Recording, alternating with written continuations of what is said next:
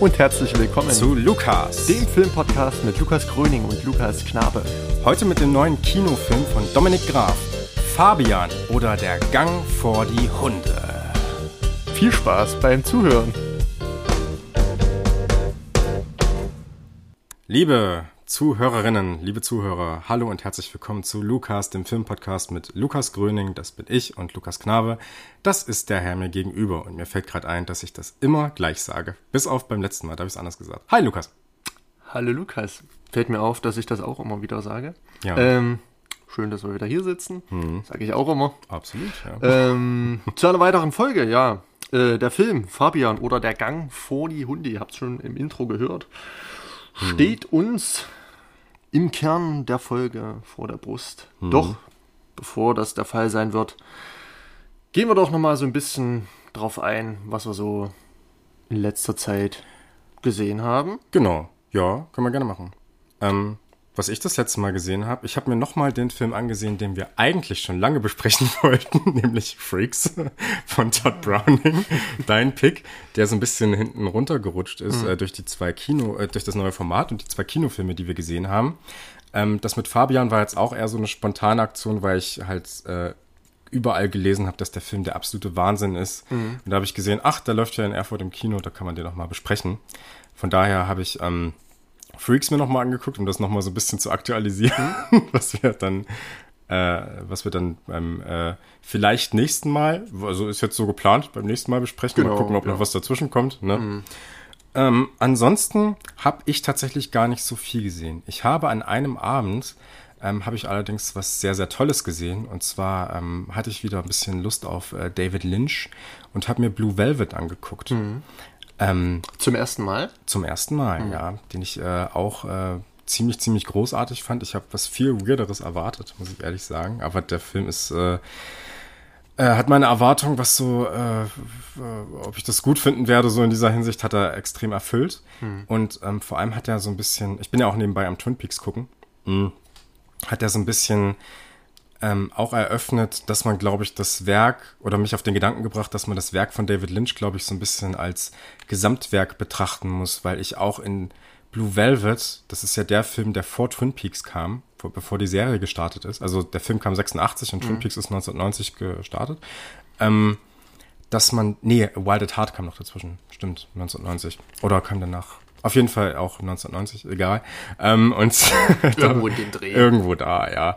Und äh, da ist mir auch aufgefallen, so einzelne Szenen oder einzelne Momente, die auch direkt wieder einen Bezug zu Twin Peaks herstellen. Also eine Szene, die wirklich eins zu eins aus Twin Peaks ist und die einen auch so ein bisschen in diese Beziehung zwischen Realität und Traum ähm, reinschmeißt, die bei, äh, die bei David Lynch, glaube ich, immer so ein bisschen äh, auch drin ist. Ne? Also das ist wirklich, oh, es war auch insgesamt ein toller Film, hat mich mit sehr vielen Gedanken zurückgelassen. Fantastisch.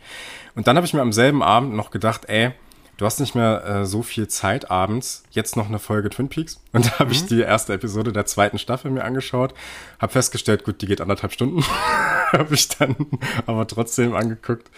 Und äh, da geht's dann äh, habe ich so das Gefühl, geht's dann schon eher mit dem richtig krassen Scheiß los. Ja, also ohne zu viel zu verraten, da wird's dann, äh, geht's eher in die Richtung von dem, was ich mir gedacht habe, so in welche Richtung Twin Peaks geht. Ja. Gehen die Folgen in Twin Peaks alle in, in dem Dreh anderthalb Stunden, Stunde? Nee, das war bis jetzt nur bei der bei dem Pilotfilm so, der ging anderthalb Stunden und jetzt bei der Eröffnungsepisode äh, Episode der zweiten Staffel. Ansonsten gehen die Folgen alle so um die 40 bis 45 Minuten.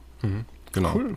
Ja, mehr. Habe ich ja auch alles Ja. noch vor mir. Ich schiebe es noch vor mir noch her, der. Respekt ist noch ziemlich groß. ja. ähm, sich so einen Film dann mal, vor allem abends, ähm, zu Gemüte zu führen. Da Mhm. wird man dann ja dann doch, auch als äh, noch nicht allzu alter Mensch, dann schon immer mal müde und ich möchte mich immer davor bewahren, bei irgendeinem Film müde zu werden, auch wenn ich jetzt mal gehört habe oder gelesen habe, dass das dann doch legitim und gar nicht so ein schlechtes Zeichen sein soll.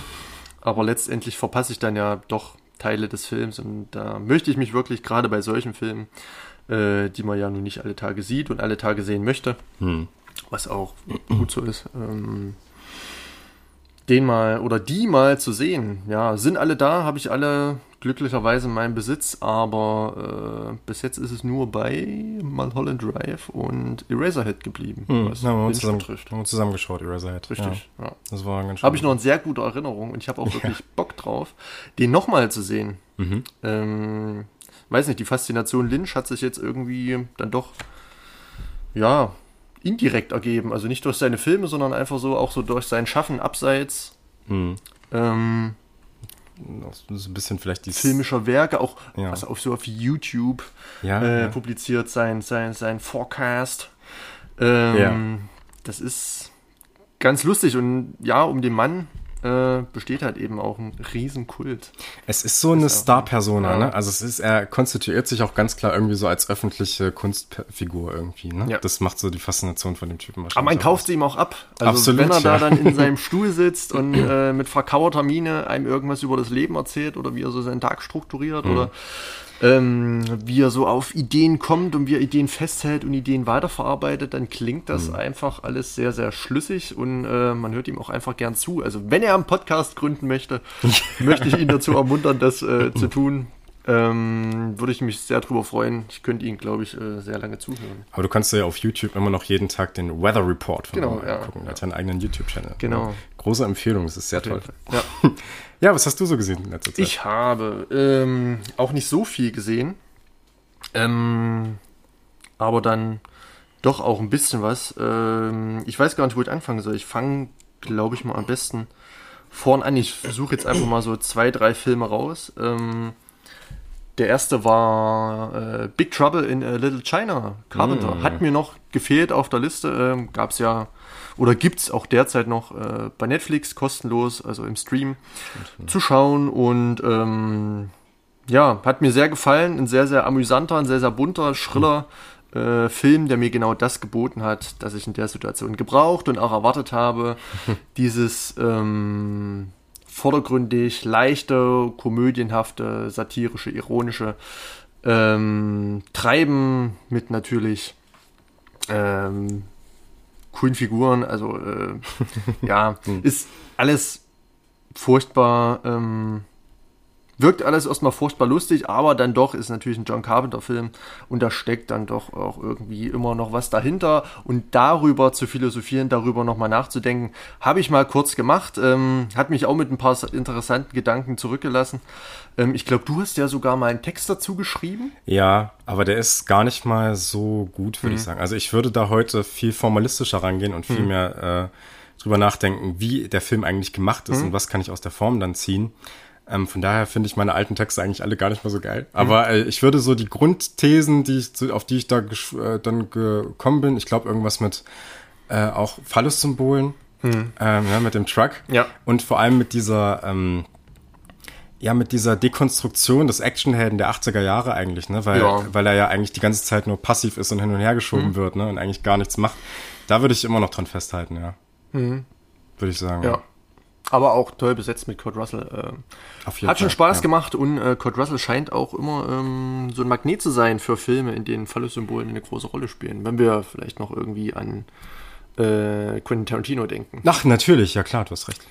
ja. Äh, Truck und da eben dieser.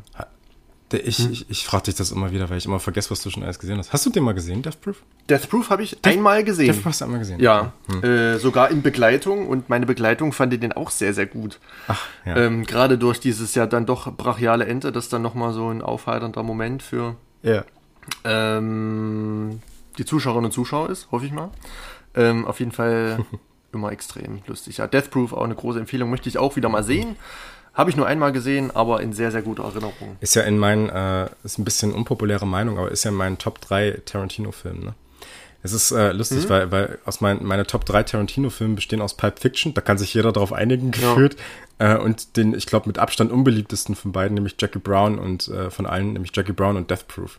Aber ist Jackie Brown wirklich der unbeliebteste oder einfach der, der so hinter diesen ganzen äh, ja, Kultfilm so ein bisschen abfällt? Also ich, ich glaube, das eher, ja. Unbeliebt ist vielleicht ein bisschen hart gewesen, das stimmt. Aber äh, wenn man so sich äh, so von irgendwelchen populären YouTubern oder sowas Ja. eine Listen anschaut, was Ja. sind so die besten Tarantino-Filme, dann sind ist Death Proof ist immer ganz hinten. Natürlich. Komisch eigentlich, ja. Ja, das, weil es so eine Trash-Ästhetik hat, ne? Und Ja. Hm. Trash wird immer so als schlecht dann auch äh, betrachtet, ne? Oder schlechter. Und Jackie Brown ist, äh, ist auch immer so ein bisschen hinten dran. Weiß nicht. Also gut, Hateful Eight und Once Upon a Time in Hollywood sind ja auch ein bisschen kontrovers, ne? Aber. Ja. und Stimmt. Vielleicht, Aber, ja. vielleicht mittlerweile. Die drei bekanntesten werden dann ja Pulp Fiction, Django und Inglourious Basterds genau. sein. Das ist so, das bildet so immer die Top 3 Hm. eigentlich, ja. Ja, ähm, Ja, was hast du noch ich sag mal, was ich noch gesehen Mhm. habe. Und zwar war das von äh, Paul Thomas Anderson, äh, The Master. Habe ich mir auch mal zu Gemüte geführt. Hatte ich wirklich wahnsinnig viel Lust drauf. Äh, äh, Joaquin Phoenix und ähm, Ah, jetzt kommen wir ja auch nicht Philipp Ach, Seymour man- Hoffmann. Philipp Seymour Hoffman mal in Aktion zu sehen äh, und auch wirklich in Aktion. Denn ähm, das ist schon ganz schön, was da zwei Schauspieler ähm, im Mediumfilm so äh, ja, vermögen. Also wird natürlich durch die zwei Charakterköpfe, ich möchte jetzt eigentlich nicht zu viel spoilern, äh, getragen durch diese, durch diese Dualität, aber auch durch diese Art von Freundschaft, ähm, die da aufkommt und die Themen, die da drin ja verbaut werden, sind gar nicht mal so interessant, zumindest für mich gewesen. Aber die Ästhetik des Films, ähm, die Filmsprache, auch wenn das immer so ein großer, schwammiger Begriff ist, aber ich glaube, wenn man den Film sieht und wenn man ähm, vielleicht auch so ein, so ein Fable oder, oder, oder so eine Vorliebe ähm, für Schönheit im Film hat, die ja gerade bei Paul Thomas Anderson, äh, auch bei There Will Be Blood, äh, ein weiterer großartiger Film von Paul Thomas Anderson, ähm, einfach da sind, dann ist das schon ganz schönes Erlebnis. Ich habe äh, natürlich danach nach so ein paar Kritiken geforscht und bin auch auf Negativkritiken gestoßen, die Paul Thomas Anderson im Allgemeinen so ein bisschen in Abrede stellen oder beziehungsweise dessen, de, de, dessen ja, filmschaffende Qualität. Ähm, konnte ich mich jetzt nicht mit so identifizieren. Ähm, dafür war The Master für mich einfach zu immersiv, also bildgewaltig, auch wenn eigentlich die Handlung, die Filme gehen halt immer relativ lang. Ähm, auch ich glaube 140 Minuten, ähm, bisschen weniger sogar. Ähm, viele Dialoge, viele langsame Bildsequenzen, viele Gesichter. Ähm, und einfach ist immer so ein, ja, so ein ganz langsames, sachtes Pulsieren in der Handlung und im Vordergrund stehen einfach Schauspieler als Schauspieler, nicht mal als Figur. Also man hat da, man hat da schon irgendwie die Figur im Film gesehen, aber man hat in der größtenteils einfach äh, Joaquin Phoenix und Philip Seymour Hoffman gesehen ähm, in Aktion. Diese brillierender natürlich äh, begnadete Schauspieler. Ähm, ja, war ein toller Film. Denkst du, das ist intendiert? Also, dass man auch bewusst gesagt hat, wir suchen jetzt Stars und äh, holen direkt was irgendwie, weiß nicht, versuchen irgendwie Bezüge zu deren Filmografie herzustellen, zu einzelnen Filmen oder so? Oder hast du das Gefühl, das war äh, nicht so? Also das kann man auf jeden Fall ja schon hinein interpretieren. Äh, ich weiß nicht, ob die beiden jetzt die erste Wahl von äh, Paul Thomas Anderson waren. Oft ist es ja so, dass die erste Wahl dann, äh, was ist es, also zum Beispiel bei Mandy war es nicht Nicolas Cage, sondern irgendein anderer Schauspieler. Im Endeffekt ist es Nicolas Cage geworden, der das dann aber auch wieder auf seine Art und Weise super gemacht hat äh, und dann eben doch eigentlich die bessere Lösung äh, gewesen äh, wäre. Ähm, ob das jetzt hier so war, weiß ich gar nicht. Aber wenn du mich jetzt fragst, also man hätte es mit diesen beiden Charakterköpfen, und es sind Charakterköpfe, ähm, gar nicht besser treffen können. Also das ist einfach äh, auch rein äußerlich besteht schon ein Kontrast und auch in der Art und Weise zu spielen. Ähm, Philipp Seymour Hoffman eher so dieses, ja, ähm, dieses integre, laszive, ähm, schon so auch, auch mit, mit so einem leichten Humor. Kommt auf die Rolle dran, ein roter Drache war das vielleicht nicht so. Ähm, auch zum Beispiel, ich denke immer an Big Lebowski und es war eine grandiose Rolle, äh, auch wenn er da nicht so viel Screentime hatte, aber ähm, das war so der erste Kontakt mit äh, Philip Seymour Hoffman. Ähm, und da erinnere ich mich immer wieder dran. das ist einfach super lustig. Das und äh, ich kann mich noch an meine Kindheit erinnern, da war es Mission Impossible 3, wo er diesen wahnsinnig tollen Bösewicht ja, gespielt ja. hat. Allein diese erste Szene mit der äh, vermeintlichen, vermeintlichen Erschießung Mhm. von der von Tom Cruise Frau, ich glaube Ethan Hunt oder so heißt er im Film. Ne? Richtig. Ja, ich Ja. habe hab die Filme zu, zu wenig gesehen. so, ich kann so gerade noch erinnern. Ja, Genau. stimmt. Äh, man muss auch sagen, er war so ein bisschen das einzig richtig Gute an dem Film. Ne? So. Äh, in Mission Impossible 3, Project ja, drei, ne? ich finde find ihn auch nicht so toll. Es ist, es ist so ein bisschen, aber er ist grandios, äh, grandios in dem Film. ich hatte auch mal wieder äh, Brian De Palmas Mission Impossible 1 gesehen. Den wollte ich jetzt zwar nicht mit anbringen, habe ich mir auch mal wieder angeguckt zum 200. Mal. Ähm, fand ich gar nicht mal so gut, muss ich ehrlich sagen. Ähm, b- bei der letzten Sichtung. Aber äh, ja, nach wie vor überstrahlt alles der ähm, Mission Impossible Saga Teil 2. Ah, John Das, Woo, ja. das ist leider so. ähm, das unangefochtene Nummer 1, äh, Mhm. was Mission Impossible betrifft. Und dann habe ich noch, vor wenigen Tagen, ähm, Darren, äh, Darren Aronofskys äh, Black Swan gesehen. Ach, okay. Auch mal angeguckt. Ähm, habe ja dann doch schon einige Aronofsky-Filme gesehen und dachte mir, na komm, den hast du hier so in deiner kleinen Videothek da, greifst ihn dir mal raus. 104 Minuten geht er, glaube ich. Guckst du dir an. Äh, hat mir auch sehr gefallen, war sehr interessant, hat mich so ein bisschen an äh, Suspiria erinnert, mit diesen Tänzen und diesem äh, Bezug zum äh, Grand Guignol ähm, der damaligen Zeit. War eigentlich ein ganz schöner, ja, ich würde sagen, Psychothriller, der dann doch, obwohl der Freigabe irgendwie, ich glaube FSK 12 oder FSK 16, dann doch relativ ähm, ins Markt gegangen ist. Äh, war auch ein ganz schöner, guter Film, kann ich wirklich empfehlen. Ähm, wer mal wieder Natalie Portman sehen möchte, die macht ja in letzter Zeit gar nicht so viele Sachen, glaube ich. Nichts mitbekommen Ähm, ihr, nee.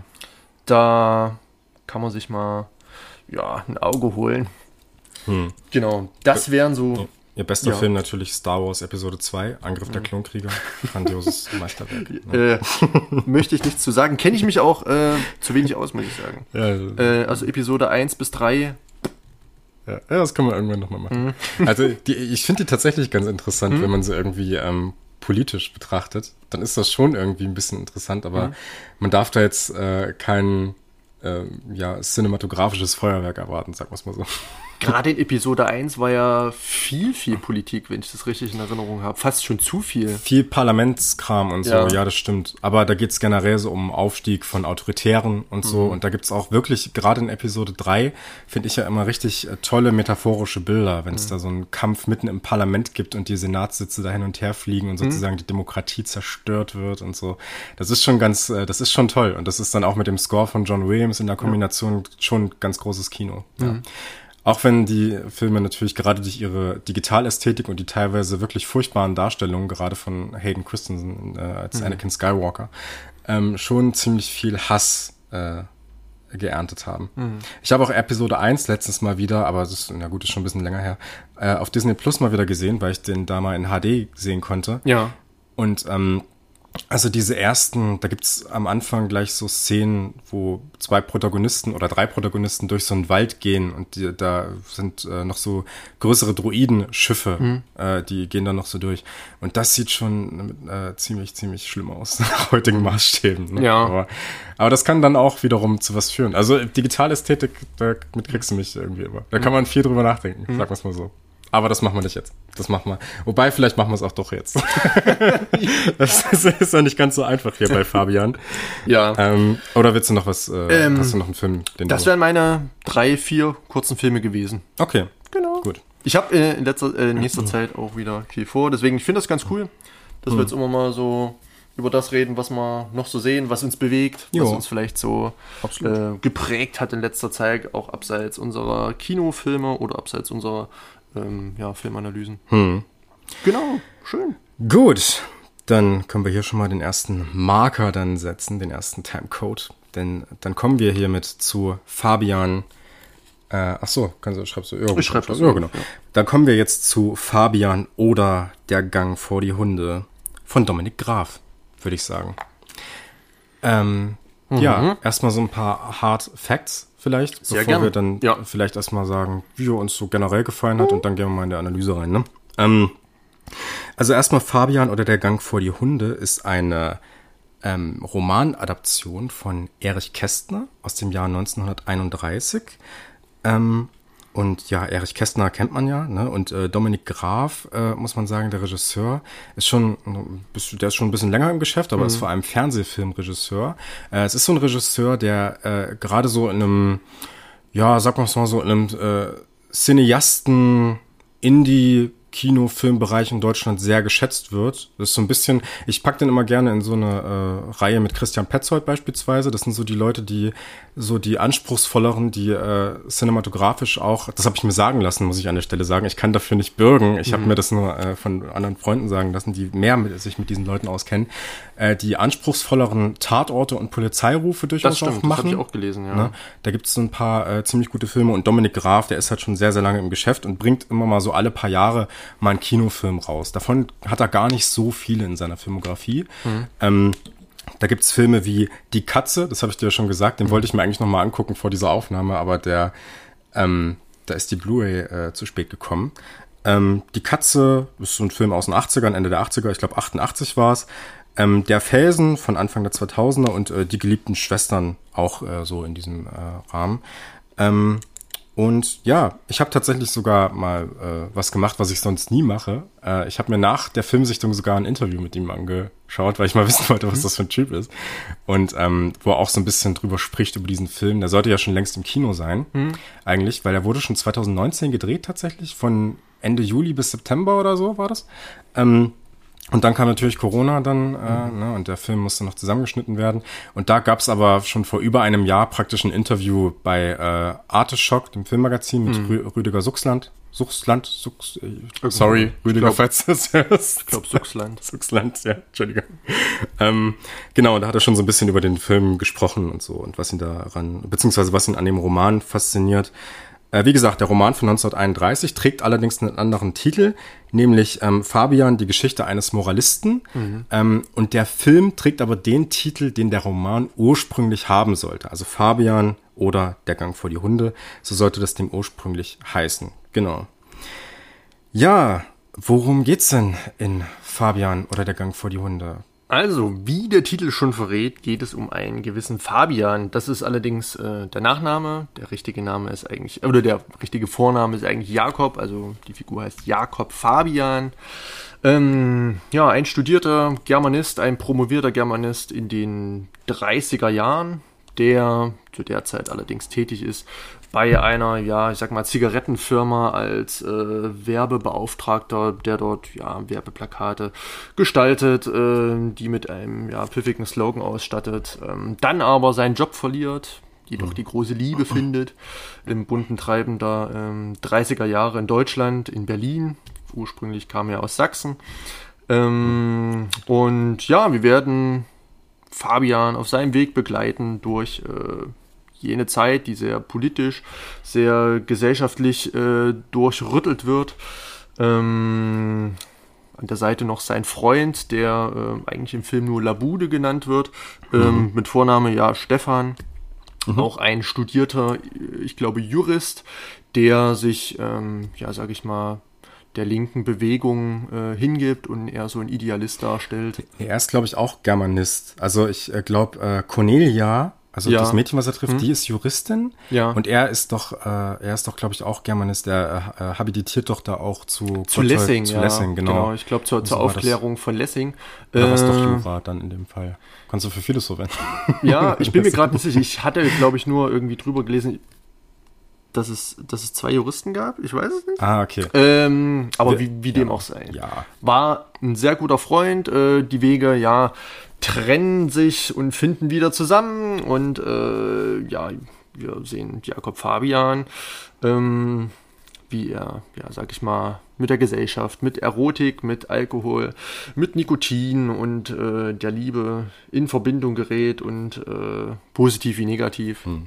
äh, und sein Leben, sag ich mal, arbeitslos ähm, bestreitet in jener Zeit. Äh, und das Ganze hat uns Dominik Graf dann eben nach der Romanvorlage aufs Bild gebracht. Mhm. Und das Bild spielt natürlich äh, hierbei gerade in dem Film eine sehr, sehr, sehr, sehr große Rolle, wie wir sicherlich noch das kann man so sagen, ähm, ja. erfahren werden. Aber soweit ja. erstmal zur ja. groben Geschichte. Also es ist eher ein, ja schon so ein biografischer oder fast schon Milieustudienähnlicher Zugang zu jener Zeit aus einer äh, nicht 100% historischen Sicht. Also wir sehen keinen mhm. Historienfilm, mhm. sondern es bleibt immer so äh, Bezug, ja, sag ich mal, zur Gegenwart da. Denn das merkt man auf jeden Fall. Mhm. Ist auch wieder die Gestaltung, worüber man sicherlich noch sprechen werden. Auf jeden Fall. Dafür ja. verantwortlich. Ähm, aber ich denke mal, so zur groben Einordnung war das jetzt auch relativ spoilerfrei. Genau. Ähm, das hört jetzt gleich auf, ja. weil äh, das wir werden auf jeden Fall, wenn wir über den Film sprechen, spoilern müssen, weil mhm. sonst können wir das nicht machen. Das ist sicher. Äh, ne? Ja. Ähm, also im Großen und Ganzen kann man ja sagen, ne, er ist Germanist, lebt so in den Tag hinein, Alkohol, Zigaretten, Tabak, ne, und es äh, hat nicht so richtig ein Ziel, äh, ne, also lebt so in den Tag hinein ne, und dichtet nebenbei und trifft dann halt diese Frau, und äh, dann verändert sich äh, mhm. das alles so ein bisschen. Ne? Also eigentlich ist es überhaupt nicht viel Plot. Ne? Das äh, Uninteressanteste vielleicht an der Geschichte ist der Plot. Mm, es ist nicht viel Plot, aber der Film, das kann man vielleicht noch erwähnen, geht ja geschlagene 185 Minuten mhm. oder 187, irgend sowas in dem Dreh, also über drei Stunden, ja. ähm, waren wir an den Kinoplatz äh, gefesselt und haben uns dem Kino in, im Kinoclub Erfurt ähm, ja. angesehen. Mhm. Äh, war eine sehr schöne Sichtung. Ähm, und ja, wie du schon sagtest, der Plot an sich lässt sich, äh, ja, sage ich mal so, auf den Bierdeckel äh, fassen. Hm. Aber wie das Ganze erzählt wird, ist dann doch schon etwas erhabener, etwas, ja, nicht pompöser, aber auch nicht aufgeblasen. Das trifft es irgendwie nicht. Aber ähm, ich habe einen ganz schönen Vergleich gelesen. Der Film ist so lang, wie die Buchlektüre mhm. Mhm. eben auch dauern würde. Ja. Ähm, aber ich muss auch sagen, dass, obgleich ich gelesen habe, dass der Film auch Längen hat und dass einige Szenen hätten kürzer fassen, äh, kürzer sein können und dass der Film statt drei Stunden auch eine Stunde hätte gehen können, muss ich sagen, dass ich mich im Kinosaal nicht gelangweilt habe. Ja. Ähm, also ich, ich, ich, hatte keinen Moment, in dem ich mal irgendwie gegähnt habe. Das kommt bei mir immer relativ schnell. Wenn ich irgendwie äh, so leicht müde wäre oder merke, oh, hier, jetzt drifte ich ein bisschen ab, dann wäre ich immer schnell müde, muss gähnen. Mhm. Ähm, das war hier gar nicht der Fall. Mhm. Ich war eigentlich dabei. Ähm, vielleicht hat auch, sage ich mal so, ähm, die Bildästhetik dazu beigetragen, dass man immer mal so ein bisschen wachgerüttelt wurde, dass es einfach sehr, sehr ja. viel zu sehen gab. Mhm. Ähm, und dass, dass das Bild eben inkohärent zur Handlung war. Also das Bild war ein Hochhaus und die Handlung ist äh, eine kleine Gartenhütte. Ja, ja. Schöner Vergleich, ja. Ich finde das ganz interessant, weil äh, Dominik Graf das auch in dem Interview gesagt hat, dass er immer eigentlich so ein bisschen das mit einer gewissen Trauer nicht Traurigkeit sieht, aber dass er es immer so ein bisschen schade findet, dass äh, Buchvorlagen meistens so ein bisschen in kleinem Rahmen verfilmt werden. Also er findet, da sollte möglichst viel rein eigentlich von dem Buch. Mhm. Und äh, da muss man es natürlich auch dementsprechend gestalten. Ne? Ähm, aber das erklärt dann vielleicht die Länge, weil der Roman auch sehr, sehr groß ist. Und tatsächlich mhm. hat er auch gesagt, eine kleine Anekdote, dass seine Tochter ein sehr großer Fan von dem Buch ist mhm. und ihn dann auch immer gefragt hat, ja, ist die Szene drin, ist die Szene drin? Und er muss dann immer ah. sagen, nein. Also ne? ja. es, es, es, gibt tatsächlich auch in, in dem Buch zum Beispiel so eine Szene, äh, in der sich äh, ein Nazi und ein Kommunist gegenseitig beschießen auf mhm. der Straße. Das hat zum Beispiel auch nicht reingeschafft, ne? Und mhm. so. Ne? Aber ansonsten, ähm, wie gesagt, äh, wir können das, glaube ich, nicht bestätigen, weil wir beide, das war ein bisschen kurzfristig, wir haben das Buch auf jeden Fall nicht gelesen, beide, oder hast du es gelesen? Nee, leider nicht, nein. Und ähm, was man aber so, was ich aber so gehört habe und was äh, Graf zumindest auch so bestätigt hat, ist, dass, ist, dass sich das, äh, dass sich der Film sehr, sehr nah an der Buchvorlage hält, mit der Ausnahme, dass die Liebesgeschichte im Film noch ein bisschen äh, ausschweifender erzählt wird. Das ist so der zentrale Unterschied und ansonsten hält sich, hält sich der Roman da relativ nah dran. Mhm. Ja. Obwohl ja äh, im Film selbst ähm, auftaucht, dass der Film frei nach dem Roman von Erich Kästner, äh, mhm. sage ich mal, ja. ähm, gedreht wurde. Also inwiefern da jetzt irgendwelche äh, Gemeinsamkeiten oder irgendwelche äh, Intertextualitäten bestehen, können wir jetzt leider beide nicht sagen. Ich kenne auch von Erich Kästner nur Emil und die Detektive. Das mhm. ist ja eher, sage ich mal, ein Kinderbuch, jo. ein Roman für Kinder. Hat jeder in der Schule mal gelesen. Genau, genau. So, genau. Das Ding, ja. Und äh, genau. Fabian ist eine also nach meiner Auffassung eines der wenigen Bücher, die, ähm, sag ich mal, für Erwachsene sind oder für, für mhm. schon zumindest Jugendliche, ältere Jugendliche. Mhm. Ähm, insofern ganz interessant, dass sich Dominik, Gra äh, Dominik Graf genau den Film rausgesucht hat. Ähm, Ist ihm angeboten worden, glaube ich auch. Ach so, okay. Ja. Hm. Also hat er zumindest so gesagt, ja. Ja. Es passiert mir so selten, dass ich Interviews von Regisseuren äh, mir hm. anhöre, weil mich normalerweise der Autor überhaupt nicht interessiert. Ja. Aber ich fand es hier, um so den Vergleich, einfach um auch ein bisschen was übers Buch rauszufinden, wie so der Bezug dazu ist, ja. ne? Weil das kannst du ihm vielleicht dann irgendwie auch dann doch glauben, er wird ja hm. dann nicht rumlügen, deswegen. Ähm, ja, genau. Hm. Also das, ne, also äh, deswegen ist es lustig, dass ich, hier, dass ich jetzt hier die ganzen Facts über den Regisseur bringe und über die Meinung des Regisseurs. Aber ist Aber ja auch mal nicht ganz schlecht. Absolut. Äh, absolut. Ich glaube, der Film wurde auch größtenteils in Görlitz gedreht. Hatte ich mal so drüber hinweggelesen, fand ich aber auch ganz interessant, dass ja. man in Görlitz äh, viele Szenen gedreht hat. Ich, ich meine, die Szenen gegen Ende waren das vor allem. Ja. Tatsächlich die, äh, wenn Fabian dann bei den Eltern ist. Ja. Ich glaube, Ah, der okay. ist schon, der wird schon größtenteils in Berlin wurde Ja. der gedreht. Ja. Also Aber man hat ja in diese Görlitz, große Eröffnungsszene, ne? Ähm, Ja. am, am, wie heißt das? Ich glaube, Und, und diese, Heidelberger Straße oder irgend so. Ja, ja, genau. Ja, ja, ja, Äh, genau. Diese, Die- diese- riesen, diese prunkvolle ähm, U-Bahn-Haltestelle oder U-Bahn-Station, ja. ähm, die uns dann nach draußen führt in, den eigen, in das eigentliche Setting. Hm. Ähm, ja, aber stimmt, viel Berlin. Ja. Wer, äh, du hast jetzt schon so ein bisschen die Ästhetik des Films, beziehungsweise die, ähm, äh, die Machart so ein bisschen äh, eigentlich schon mit dieser, mit dem Bezug zu dieser Anfangssequenz so ein bisschen angestoßen. Ich würde vorher noch mal ein bisschen was anderes machen. Ich würde erstmal grundsätzlich ganz gerne wissen, wie fandst du denn jetzt?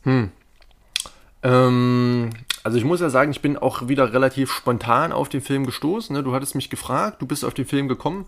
Ähm, und ich kenne, sage ich mal, so was deutsche, so Independent-Regisseure betrifft, relativ wenig. Also auch Christian Petzold sagt mir was, aber ich kenne keinen Film. Ähm, insofern war es dann schon wieder was Neues, was ich mal gesehen habe. Ähnlich wie schon der Film zum Mumblecore äh, Francis H. Ähm, was auch wieder, sage ich mal, so eine neue Perspektive auf das Medium Film war. Ähm, der Film hat mir schon gefallen. Also die 185 Minuten, die schrecken erst einmal ab. Das ist erstmal so, uff, äh, was will jemand äh, einem denn da erzählen? Zumal es auf einer Romanvorlage von Erich Kästner, was mir auch nicht so im Begriff war. Ähm, Habe jetzt auch nicht so die Ambition gehabt, mich äh, in Erich Kästner rein zu vertiefen, obgleich ich mal Deutschlehrer werden möchte, beziehungsweise ab äh, November dies der Fall sein wird. Ähm, Kenne ich da nicht allzu viel, weil es ja dann doch immer ja nicht verschrien ist, aber es ist schon o- so ein bisschen old-fashioned. So, äh, Erich Kästner ist dann schon so, kannst du nicht mal irgendwie was, wenigstens, was weiß ich, äh, aus den letzten 20 Jahren oder 30 Jahren raussuchen, muss es denn 100 Jahre alt sein. Ähm, deswegen hatte ich da nie so einen Bezug zu. Aber der Film an sich, gerade der Anfang, so die erste halbe Stunde, Stunde, äh, das fand ich sehr interessant und sehr, sehr äh, merkwürdig. Also wirklich im wahrsten Sinne des Wortes merkwürdig. Ähm, denn das kam relativ unerwartet. Äh, Dominik Graf hatte mir auch nichts gesagt. Du hattest mir schon jetzt im Vorgespräch gesagt, dass der ja bereits 70 ist. Ähm, also schon eher eine betagte Persönlichkeit, äh, was so das Filmschaffen betrifft. Ähm, und das kam Nochmal schnell gecheckt. Ja, relativ überraschend. Ist 70? Ja, ja. Okay. Naja, wird, wird 70 Wird nächstes Jahr. 70. Ähm, Also fast.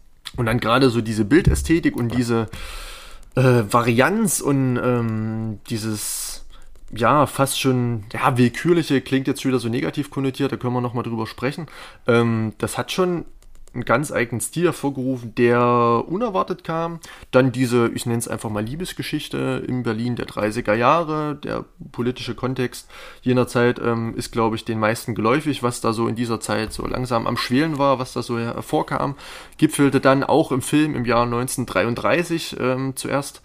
Ähm, und ja, hat mir, kann ich äh, ganz ehrlich sagen, wirklich gefallen. War eine schöne Geschichte ähm, die lang war, aber mich trotzdem nicht gelangweilt hat. Ähm, Gerade auch so diese, diese Love Story, die Figuren, ähm, wie das Ganze geschrieben wurde, dass auch Dominik, äh, nicht Dominik, dass äh, Fabian, ich nenne einfach Fabian, Ja, nein, nein, mal würde ich auch so Ähm, machen. Ja. dass Fabian als, als Figur etabliert wird, die dann aber doch wieder nicht wirklich in dieser Zeit drin ist, sondern, also ich habe mich auch so ein bisschen so als Betrachter ähm, ähnlich wie Fabian gefühlt, dass, dass man so durch diese Zeit schreitet als ähm, fast schon außenstehende Person mit, mit, mit, mit einem anderen, ähm, ja, also ich scheue mich vor dem Wort, aber so mit einem anderen Mindset ähm, als so dieses Drumherum.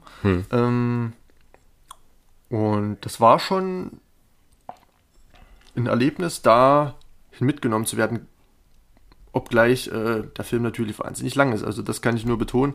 Ähm, aber ich glaube, da können wir vielleicht noch mal an anderer Stelle drüber sprechen. Ähm, aber wie fandst du denn den Film? Ja, ähm, also mir geht's ähnlich wie dir. Die Länge habe ich äh, kaum gespürt. ich fand schon, es gab zwischendrin so ein paar Längen, die ich dem Film auch mhm. so ein bisschen. Ich weiß nicht, ob ich dem das als Schwäche auslegen kann, weil man durchaus einen Case dafür machen könnte, dass das auch so sein muss, irgendwie, ne? Also äh, mhm. äh, erzählt theoretisch. Ähm, ich habe, äh, ich war nach dem, ich war während des Films natürlich, äh, ich glaube, das muss auch so sein, teilweise sehr überfordert. Ne? Mhm. Äh, gerade durch diese vielen Wechsel, durch äh, teilweise viele äh, Metaphoriken, dadurch, dass man auch gleichzeitig noch die, ähm, die, die Zeilen auch irgendwie verarbeiten muss und in den Sinnzusammenhang bringen muss, die mhm. aus dem Off erzählt werden sozusagen, beziehungsweise die ähm, die Figur des Fabian, also Tom Schilling in dem Film, dann sagen, und das ist ja im Prinzip, ne, also wir haben ja im Prinzip mit Fabian den Stellvertreter des Erzählers. Ja. Das wird ja ganz deutlich, wenn mhm. seine Stimme übergeht in die Stimme des Erzählers. Also er ist Erich Kästner, wenn man so mhm. möchte. Die autobiografischen Bezüge sind da. Mhm. Ähm, aber gleichzeitig hat mich das absolut beeindruckt. Und äh, ich habe dann sehr, sehr viel im Nachhinein noch über den Film nachdenken müssen. Es war ein total weirdes Erlebnis, ähm, dann nach Hause zu gehen und eigentlich so diese äh, die Ästhetik der Straße so zu sehen, diese gelben, ja. ähm, die, diese ähm, diese gelben und orangen Straßenlaternen, die dann diese alten historischen Gebäude, äh, diese, also Erfurt hat ja auch eine sehr, sehr schöne Altstadt, mhm. sehr äh, gotisch geprägt teilweise vor allem, ne? Ähm, dann anstrahlen, das hat schon viel von den Nachtszenen gehabt, ne? Also mhm. es, äh, es ist schon so ein gewisser Realismus, glaube ich, der mhm. hier angestrebt wird, aber da reden wir nochmal im Detail drüber. Ähm, ich finde das ist einer der besten Filme der letzten Jahre. Okay. Das muss ich wirklich so sagen. Also ich äh, finde kaum einen Film, in dem auf so eine kreative Weise mit so vielen verschiedenen Mitteln, die einen immer wieder überraschen, eine Geschichte erzählt wird und es dann auch für mich zumindest in der Interpretation beim Nachdenken über den Film derart viel Sinn gemacht hat, dass mhm. genau zur jetzigen Zeit so ein Film rauskommt.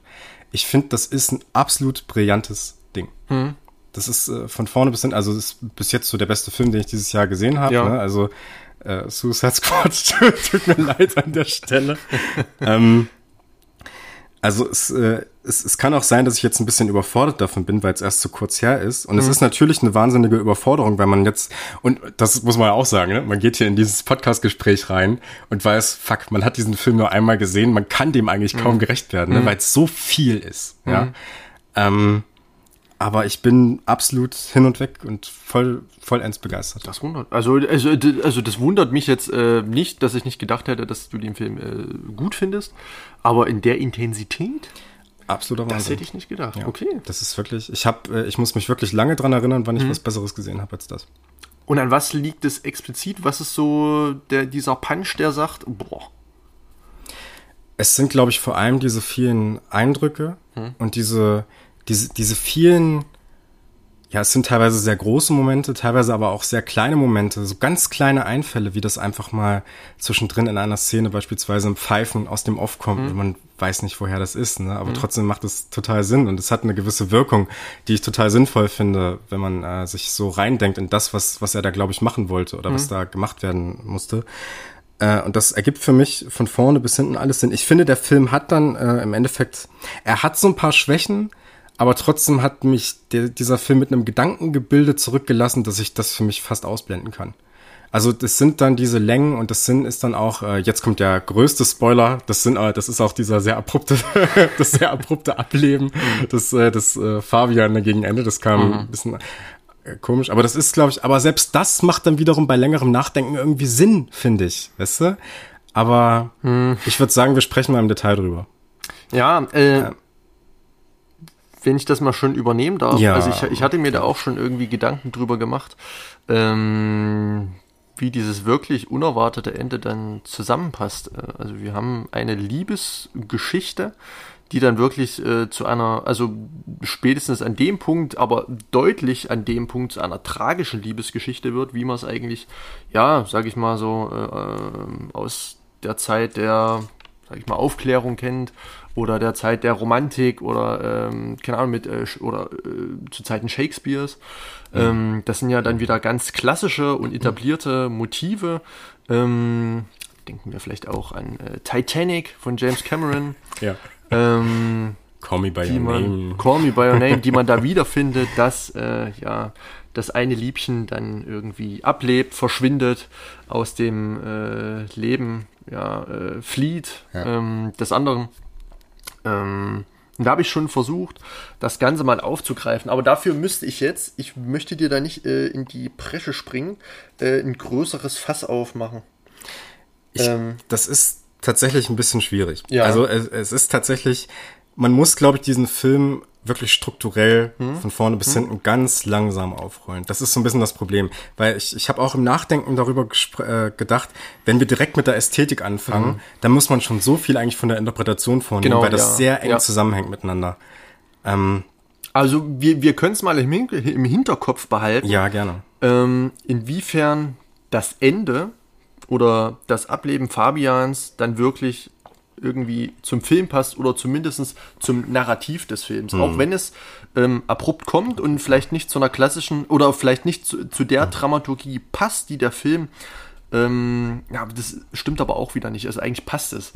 Ähm, weil Dominik Graf eben äh, den Film gemacht hat. Und wenn man eben die Ästhetik und die ganze Erzählweise im Vorhinein ähm, auf das Ende vielleicht so projiziert oder das zumindest im Hinterkopf behält, dann macht das schon irgendwie sehr viel Sinn, auch wenn es wirklich abrupt kommt, dass es in dieser Form endet. Da dann schon ein kleines Überraschungsmoment, also man konnte es jetzt nicht irgendwie im Vorhinein antizipieren, man hätte jetzt denken können, dass das Ganze vielleicht nicht das romantischste Ende nimmt, ähm, aber dass es genau in dem Moment stattfindet, kann man bis zum Passieren des Moments eigentlich ähm, nicht irgendwie vorwegsehen. Das, das können nur die erahnen, die den Roman kennen. Richtig, Passiert genauso. Ja, genau. Ja, das ja. muss man so sagen, ja.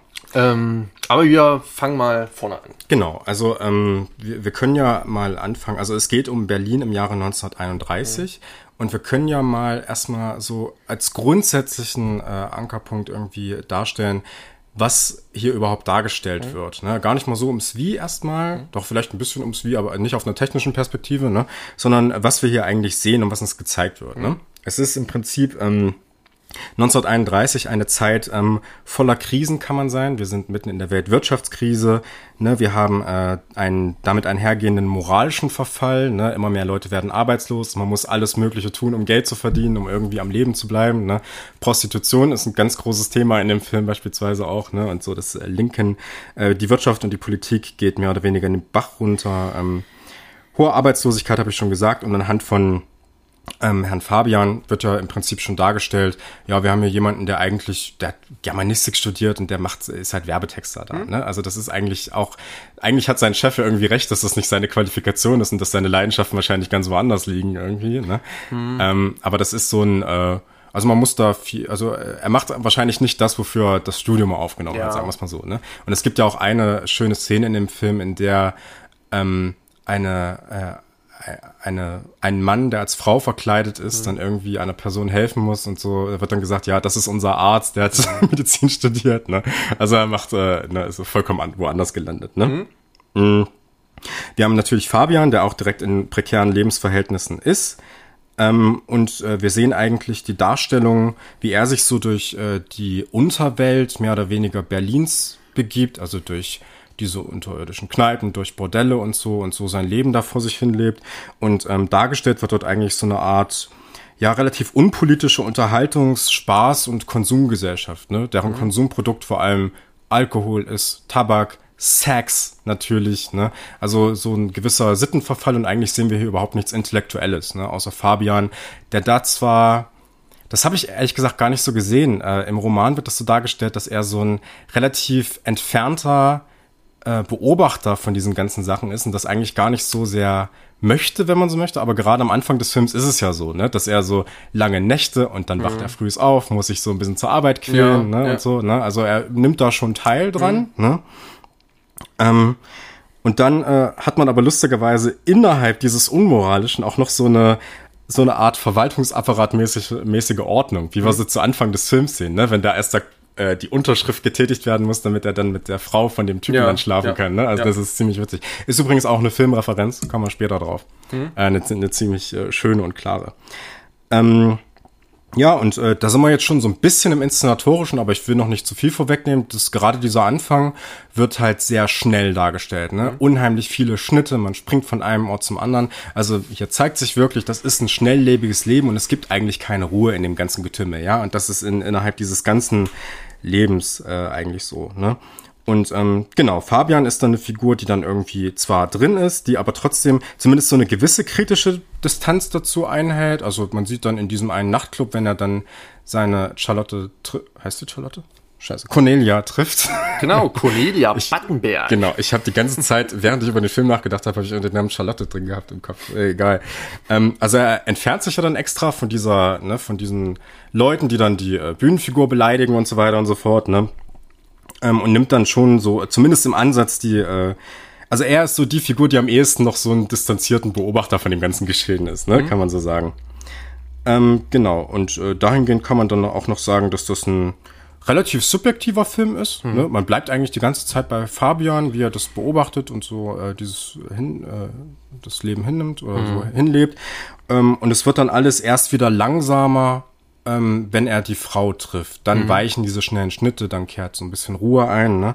Das heißt, man hat hier eigentlich zu Beginn noch so, ein, äh, so eine Koexistenz von einem sehr schnellen, konsumorientierten Freizeitleben und einem langweiligen Arbeitsalltag, der dann noch so reingeworfen wird, ne, in ganz wenigen einzelnen Szenen. Mhm. Aber das ist so das Grundleben des BRD-Bürgers zur damaligen Zeit. Das mhm. ist vielleicht auch heute noch auch in gewissen Teilen so, vielleicht nicht mehr so ganz extrem, aber es ist zumindest so. Ne?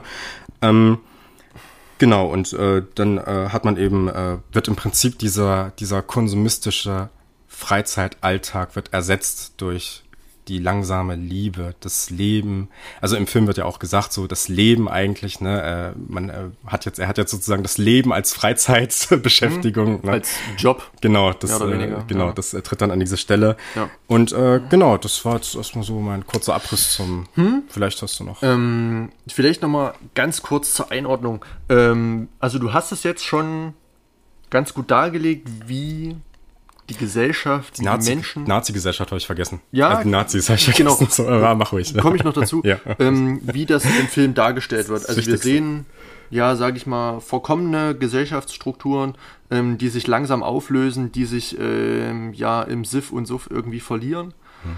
Ähm, aber das Ganze hat Gründe. Also man sieht jetzt Dominik Graf nicht als Regisseur, der mittels des Films mit erhobener Hand den Zeigefinger hebt und sagt, äh, unsere Gesellschaft ist verkommen und unsere Gesellschaft ist böse und alle äh, frönen nur noch dem Hedonismus und der Prostitution und mhm. so weiter und so fort, mhm. ähm, sondern das Ganze wird so eingebettet, dass es sowohl für die Gegenwart als auch für die damalige Zeit ähm, plausibel ist.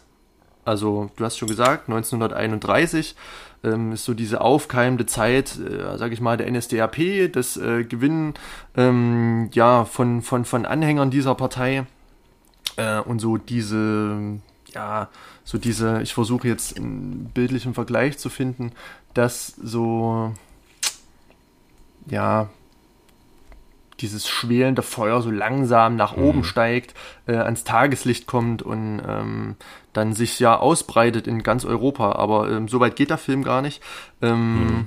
sondern wir werden in einen Zustand hineingeworfen. Also ich hatte gerade schon erwähnt, dass in der ersten, in der Eröffnungsszene sind wir noch in der Gegenwart. Wir sind U-Bahnhof, ja. Heidelberger Platz, glaube ich. Mhm. Ähm, steigen wir, äh, steigen wir ein, also wir steigen nicht in die U-Bahn ein, aber wir sind auf dem äh, U-Bahnhof. Die U-Bahn kommt uns entgegen. Viele Menschen ähm, ja, mit Nike-Rucksäcken, mit, äh, mit Skateboards, mit Handys, mit Kopfhörern mhm. und so weiter ähm, laufen durchs Bild. Äh, wir gehen an die Oberfläche, ähm, hoch auf die Straße und sind auf einmal im Jahr 1931. Mhm. Das Ganze hat einen ganz fließenden Übergang. Alles in einer Einstellung. Richtig, genau. Ist ein langer ja. äh, Shot, mhm. genau.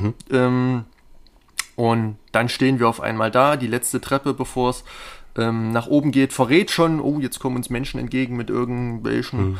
ähm, ja, mit einer, sag ich mal, älteren Mode, die eben zeitgemäß der 30er Jahre oder der, der 20er Jahre angepasst war. Mhm. Ähm, einige Plakate springen uns schon entgegen, die ja die Verheißungs den verheißungsvollen Aufstieg äh, der NSDAP ähm, so ein bisschen andeuten. Und ähm, ja, sind in der Zeit zwischen dem Ersten Weltkrieg und dem Zweiten Weltkrieg. War eine sehr turbulente Zeit, das war die Zeit der Weimarer Republik natürlich. Ähm, und man muss vielleicht noch kurz dazu sagen, dass nach Ende des Ersten Weltkrieges 1918 ähm, der Versailler Vertrag Deutschland so ein bisschen ausbluten sollte, dann aber durch den Dawson-Plan ähm, und äh, ja, so gewissen ja, Zahlungen durch die USA, da man noch einen starken Partner haben wollte gegen Russland und so weiter, hm. ähm, baute man Deutschland wieder auf. Deutschland hatte, ich glaube, von 22 oder von 24 bis 27 die goldenen 20er. Äh, also die gab es nicht nur in mhm. den äh, USA, sondern auch ähm, in Deutschland, vor allem eben in Berlin, was für dieses kulturelle Treiben ähm, ja, ausschlaggebend war, dass eben Theater entstanden, dass Bars entstanden, dass, äh, sage ich mal, so wirkliche äh, Revue-Paläste entstanden, dass äh, ja, Tänze äh, sich etablierten, dass es eben so diese, heute würde man irgendwie Party oder Disco sagen, sowas entstand, äh, natürlich auch Alkohol, Nikotin, diese ganzen Delikatessen ähm, standen in den goldenen Zwanziger auf dem Speiseplan, man wollte sich's gut gehen lassen, äh, es waren eben so die fetten Jahre, die brüllenden Zwanziger, ähm, und ja, es war eigentlich so eine Zeit des Aufbruchs, der, der, der Technologisierung, der, ähm, ähm, des Voranschreitens. Ähm, alles pulsierte. Ganz so verallgemeinern möchte ich das nicht. Es beschränkt äh, die goldenen Zwanziger oder die, ähm, sage ich mal, die Auswirkungen, die positiven Auswirkungen der goldenen Zwanziger beschränken sich eben weitestgehend auf Berlin. Mhm. Ähm, und dann kam natürlich äh, der schwarze Freitag, die Weltwirtschaftskrise, alles brach ein und man befand sich wieder in einer großen, großen Depression, die sich eben bis ins Jahr 1931 äh, hineinschleppte. Ähm, und man sieht eben, dass man, obgleich man nicht die finanziellen Mittel und eben nicht die gesellschaftlichen Strukturen vorfindet, um dieses Leben der goldenen Zwanziger noch im Jahr 1931 zu leben, ähm, sieht man dann eben so dieses Verkommene, dieses Verruchte. Man möchte noch irgendwie schick aussehen, man möchte noch irgendwie auf die Kacke hauen, man möchte mhm. Sex haben, man möchte äh, konsumieren, man möchte leben. Ähm, aber das Ganze geht dann doch äh, relativ stark vor den Baum, da man weiß, man ist einfach arm, man ist arbeitslos, man ist vielleicht, vielleicht auch ungebildet. Mhm. Wobei man hier sagen muss, dass alle Figuren äh, im Film Fabian nicht ungebildet sind. Es handelt sich nur um Akademiker, mhm. äh, denen wir begegnen mit Ausnahme vielleicht ähm, ja einzelner Nebenfiguren wie zum Beispiel äh, Fabians Eltern, hm. äh, also Jakob Fabians Eltern genau, also zum Beispiel die Mutter Fabian, die war auch äh, so ein, ein bisschen äh, Screentime hat. Kleines Geschäft hat die gehabt. Ne? Genau, genau, genau, ja. genau. Hm. Ähm, ja, genau. Und man sieht eben auch in der Rolle äh, oder in der Figur Fabian diesen Verfall. Man hat studiert, ähm, hm kann nicht dem nachkommen, was man möchte. Gerade so Kultur, Literatur hat es in, äh, in der Zeit wirklich schwer. Ähm, was ja eigentlich auch heute noch der Fall ist. Da Schön. eben so, äh, ähm, Sehr gut. da eben so dieser Uferschlag, ähm, dass man auch noch wirklich irgendwie in der Gegenwart bleibt. Äh, dass man eben mit Germanistik, wenn man ein reiner Germanist ist, hat man wahrscheinlich damals wie heute schlechte Chancen auf den Arbeitsmarkt einen Job zu finden, der einen durch die nächsten 40 Jahre füttert. Hm. Das äh, ist wahrscheinlich so. Also ich hm. möchte es nicht äh, prophezeien, ähm, aber ich glaube schon, dass da absichtlich gewisse äh, Parallelen bestehen. Ähm, Auf jeden Fall. Ja, ich weiß auch, ich weiß nicht, wie es in der Juristerei ist, aber da wird es auch so sein, dass man vielleicht Jura mhm. studiert, aber dann auch irgendwie schwer Fuß fassen kann, weil es vielleicht Juristen wie Sander mehr gibt. Äh, mhm. Kenne ich mich jetzt zu wenig in der aktuellen Situation aus. Mhm. Ähm, ja. Das ist, das ist interessant, dass, äh, dass du das äh, sagst, vor allem. Also ich wollte nochmal auf das äh, hm? zurückkommen, was du gesagt hast mit den, dass es, dass man durchaus diese goldenen Zwanziger in diesem Film eigentlich auch noch spürt. Ne? Hm. Also anhand von diesem schönen Restaurant beispielsweise, ja. ne, wo man dann auch einen relativ äh, gut, äh, ja, einen Kellner mit sehr guten Sitten mhm. dann hat, ne, und so, ne, und ähm, dann äh, gibt es auch so einen Gast, der dann so ein bisschen auf die Kacke haut und natürlich auch diese ganzen Leute, die sich in ihrer Freizeit dann mit den Hüten und Mänteln, die dann ja. in diese Nachtclubs gehen ne, und so und äh, das alles genießen und so. Also diese Darstellung gibt's da auf jeden Fall, das ist ganz interessant, ja. Genau, man, man möchte, man möchte diesen Luxus beibehalten, aber man ja. kann nicht. Ja. Also die Gesellschaft ja. oder, oder ähm, sage ich mal, ähm, die wirtschaftliche Situation lässt es in dieser Situation nicht zu. Und das merkt man mhm. bei allen Figuren, außer zum Beispiel bei, ähm, ich nenne ich nenn einfach mal dem Chef von ähm, Cornelia der ja, Ja, na klar. Ja. schon irgendwie ein etwas reicher oder was reicher, aber gut situierter, ähm, ja, irgendwie, sag mal, Mogul ist einer, ein, ein, ein, ein, ein, einer Filmproduktionsfirma. Filmproduzent, ja, genau. Genau.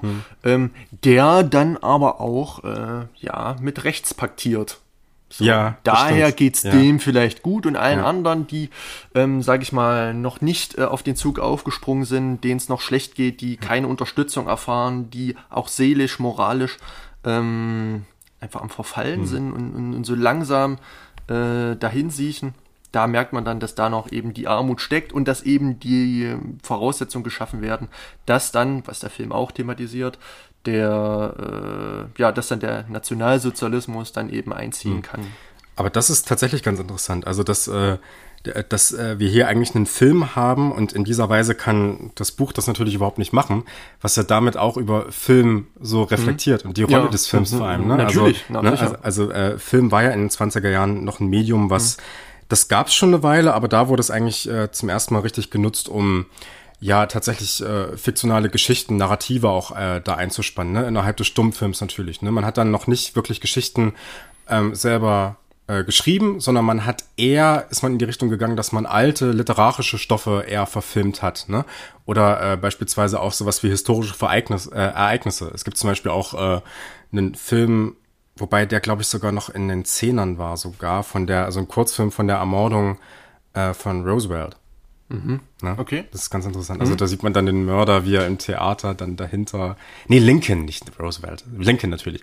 Ähm, wie er dann so im Theater, also Lincoln wurde ja in einem Theater erschossen, ne? Ja. Äh, in einem The Theater noch so hinter dem Vorhang ist und dann geht er so ganz langsam da rein und dann Ja. äh, erschießt er ihn, ja. Das ist, äh, also das, also historische Ereignisse und vor allem literarische Stoffe, ne? Oder so Sagen und Märchen und so, ne? Das, das waren so die, das war so die Zeit, ne? Also das Medium Film musste erst äh, richtig etabliert werden. Und das äh, ja, ähm, reflektiert der Film ja auch, indem der Produzent dann sowas sagt wie, ja, äh, ich brauche jetzt sowas wie den psychologischen Film und so, ne, was, äh, wo heute alle sagen, nee, wir wollen eher über Strukturen sprechen Ja, ja. eigentlich, ne, äh, wo, wo ja auch zum Beispiel Joker viel Kritik durchaus geerntet hat, äh, ob das jetzt berechtigt ist oder so, das kann man an einer anderen Stelle besprechen, ähm, sondern sich eher um Strukturen kümmern möchte, wie dann äh, Parasite zum Beispiel, ne, der ja darüber, dafür wiederum ja. schön gelobt wurde. Ja. Keine psychologischen Figuren, einfach nur Stellvertreter im Prinzip, ne, und fertig ist der Lack. Ne? Genau, ja. Genau, aber das nur zur groben Grundstruktur, zur Einordnung, in der sich dann, oder ähm, in, in dieser Welt, in der sich dann eben diese Liebesgeschichte ereignet, mit der die Liebesgeschichte dann eben auch haushalten muss, ähm, durch die die Beziehung zwischen äh, Fabian und Cornelia verändert wird, unterbrochen wird ähm, und eben, ja, sag ich mal, Schwierigkeiten erfährt. Denn Cornelia ist, steht halt äh, unter dem Scheffel dieses ja, äh, Filmproduzents, ähm, ist von ihm ab abhängig dadurch, dass sie zwar eine studierte und ich glaube auch promovierte Juristin ist, aber als, ähm, ja, ich glaube, äh, als Bürokraft, Vorzimmerdame irgendwie in der Filmproduktion tätig ist, aber eine große Schauspielkarriere anstrebt. Das ist immer so ein bisschen so dieser Zwist, in dem sie sich bewegt. Möchte sie Schauspielerin werden oder möchte sie zurück in die Juristerei? Ähm, und deswegen muss sie sich halt bei dem Filmproduzenten anschicken, dass es vielleicht noch etwas mit der großen Filmkarriere wird. Und so ist man permanent konfrontiert zwischen Liebesgeschichte und, äh, ja, ich sag's einfach mal, Gesellschaft, gegenwärtig wie äh, historisch. Man muss dazu vielleicht noch sagen, dass es vielleicht auch noch so ein Bezug zum aktuellen, ähm, dass man, dass wir es, glaube ich, bei im Roman mit Fabian mit einer Person zu tun haben, die auch tatsächlich Doktor der Germanistik ist. Und ich glaube, hier ist es ein äh, Germanistik-Studium-Abbrecher sogar. Ich glaube, in einer Szene gibt es sogar die Frage, äh, ob sich Herr Fabian wieder einschreiben möchte oder so. Ne? Also wir haben es äh, mit einem relativ jungen Menschen zu tun, der das, glaube ich, noch gar Okay. nicht so Ja. geschlossen hat. Zumindest habe ich das so verstanden. Das, wie gesagt, das ist ein bisschen das Problem, wenn man den Film nur einmal gesehen Ja, hat. ich war jetzt wirklich auf dem Dampfer, dass aber, er ich, schon. aber kann auch sein, dass ich es falsch verstanden habe. Will, Ja. will ich dir gar keinen Vorwurf machen. Aber auf jeden Fall geht es ums Studium, es geht um die Promotion, Genau, es genau. geht um Karriere äh, und eben um die Liebe in einer wirklich äh, ja, turbulenten und ähm, ja, verruchten Gesellschaft. Hat mich so ein bisschen äh, an Fatih äh, Akims Film ähm, Der Goldene Handschuh erinnert, in dem auch eine sehr verruchte Gesellschaft aus einer anderen Generation gezeigt wird. Obwohl ich den Film nicht gesehen habe, dachte ich mir genau das. Das ist halt, das, das, das ist bestimmt auch so ein Bezug da, der irgendwie drin steckt. Direkt. Genau, es ist, ist halt so, dieses Verkommene, dieses äh, Morbide und ähm, aber dann doch irgendwie dekadente. Hm.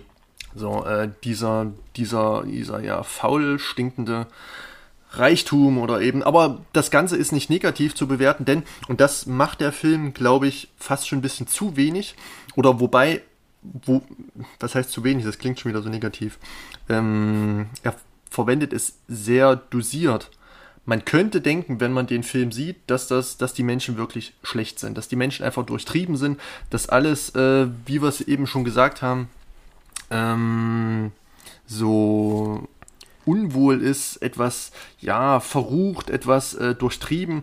Aber das Ganze hat ja natürlich dann äh, gesellschaftliche Gründe, mhm. die die Menschen eben dazu treiben. Aber der Film nimmt diese ganzen Menschen dafür nicht in Schutz, mhm. sondern er zeigt die prostituierte Nymphomanin eben als prostituierte Nymphomanin. Und eine prostituierte Nymphomanin ja. ist erstmal in unserer Gesellschaft negativ konnotiert. Ja. Erstmal, äh, bleh, äh, was will die denn? Ähm, weg mit solchen.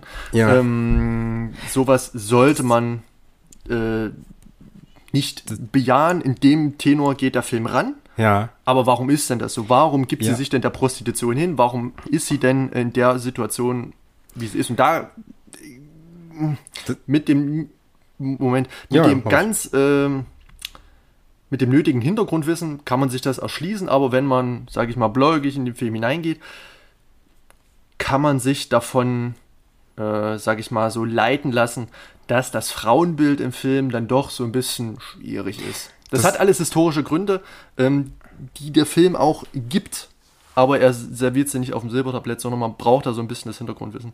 Das ist ganz witzig, weil ich gerade diese Figur, Irene Moll heißt sie, hm? äh, als Gegenbeispiel dafür bringen wollte.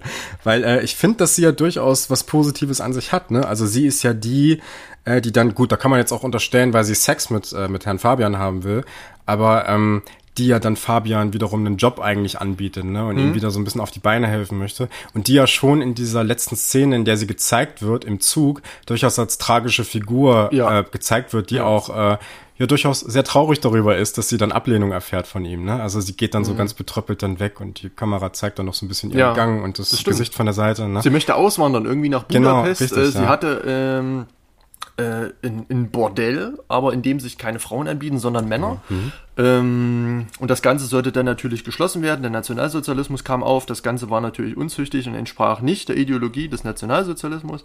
Ähm, Gerade wenn dort Männer stehen, die äh, ihren Körper feil bieten.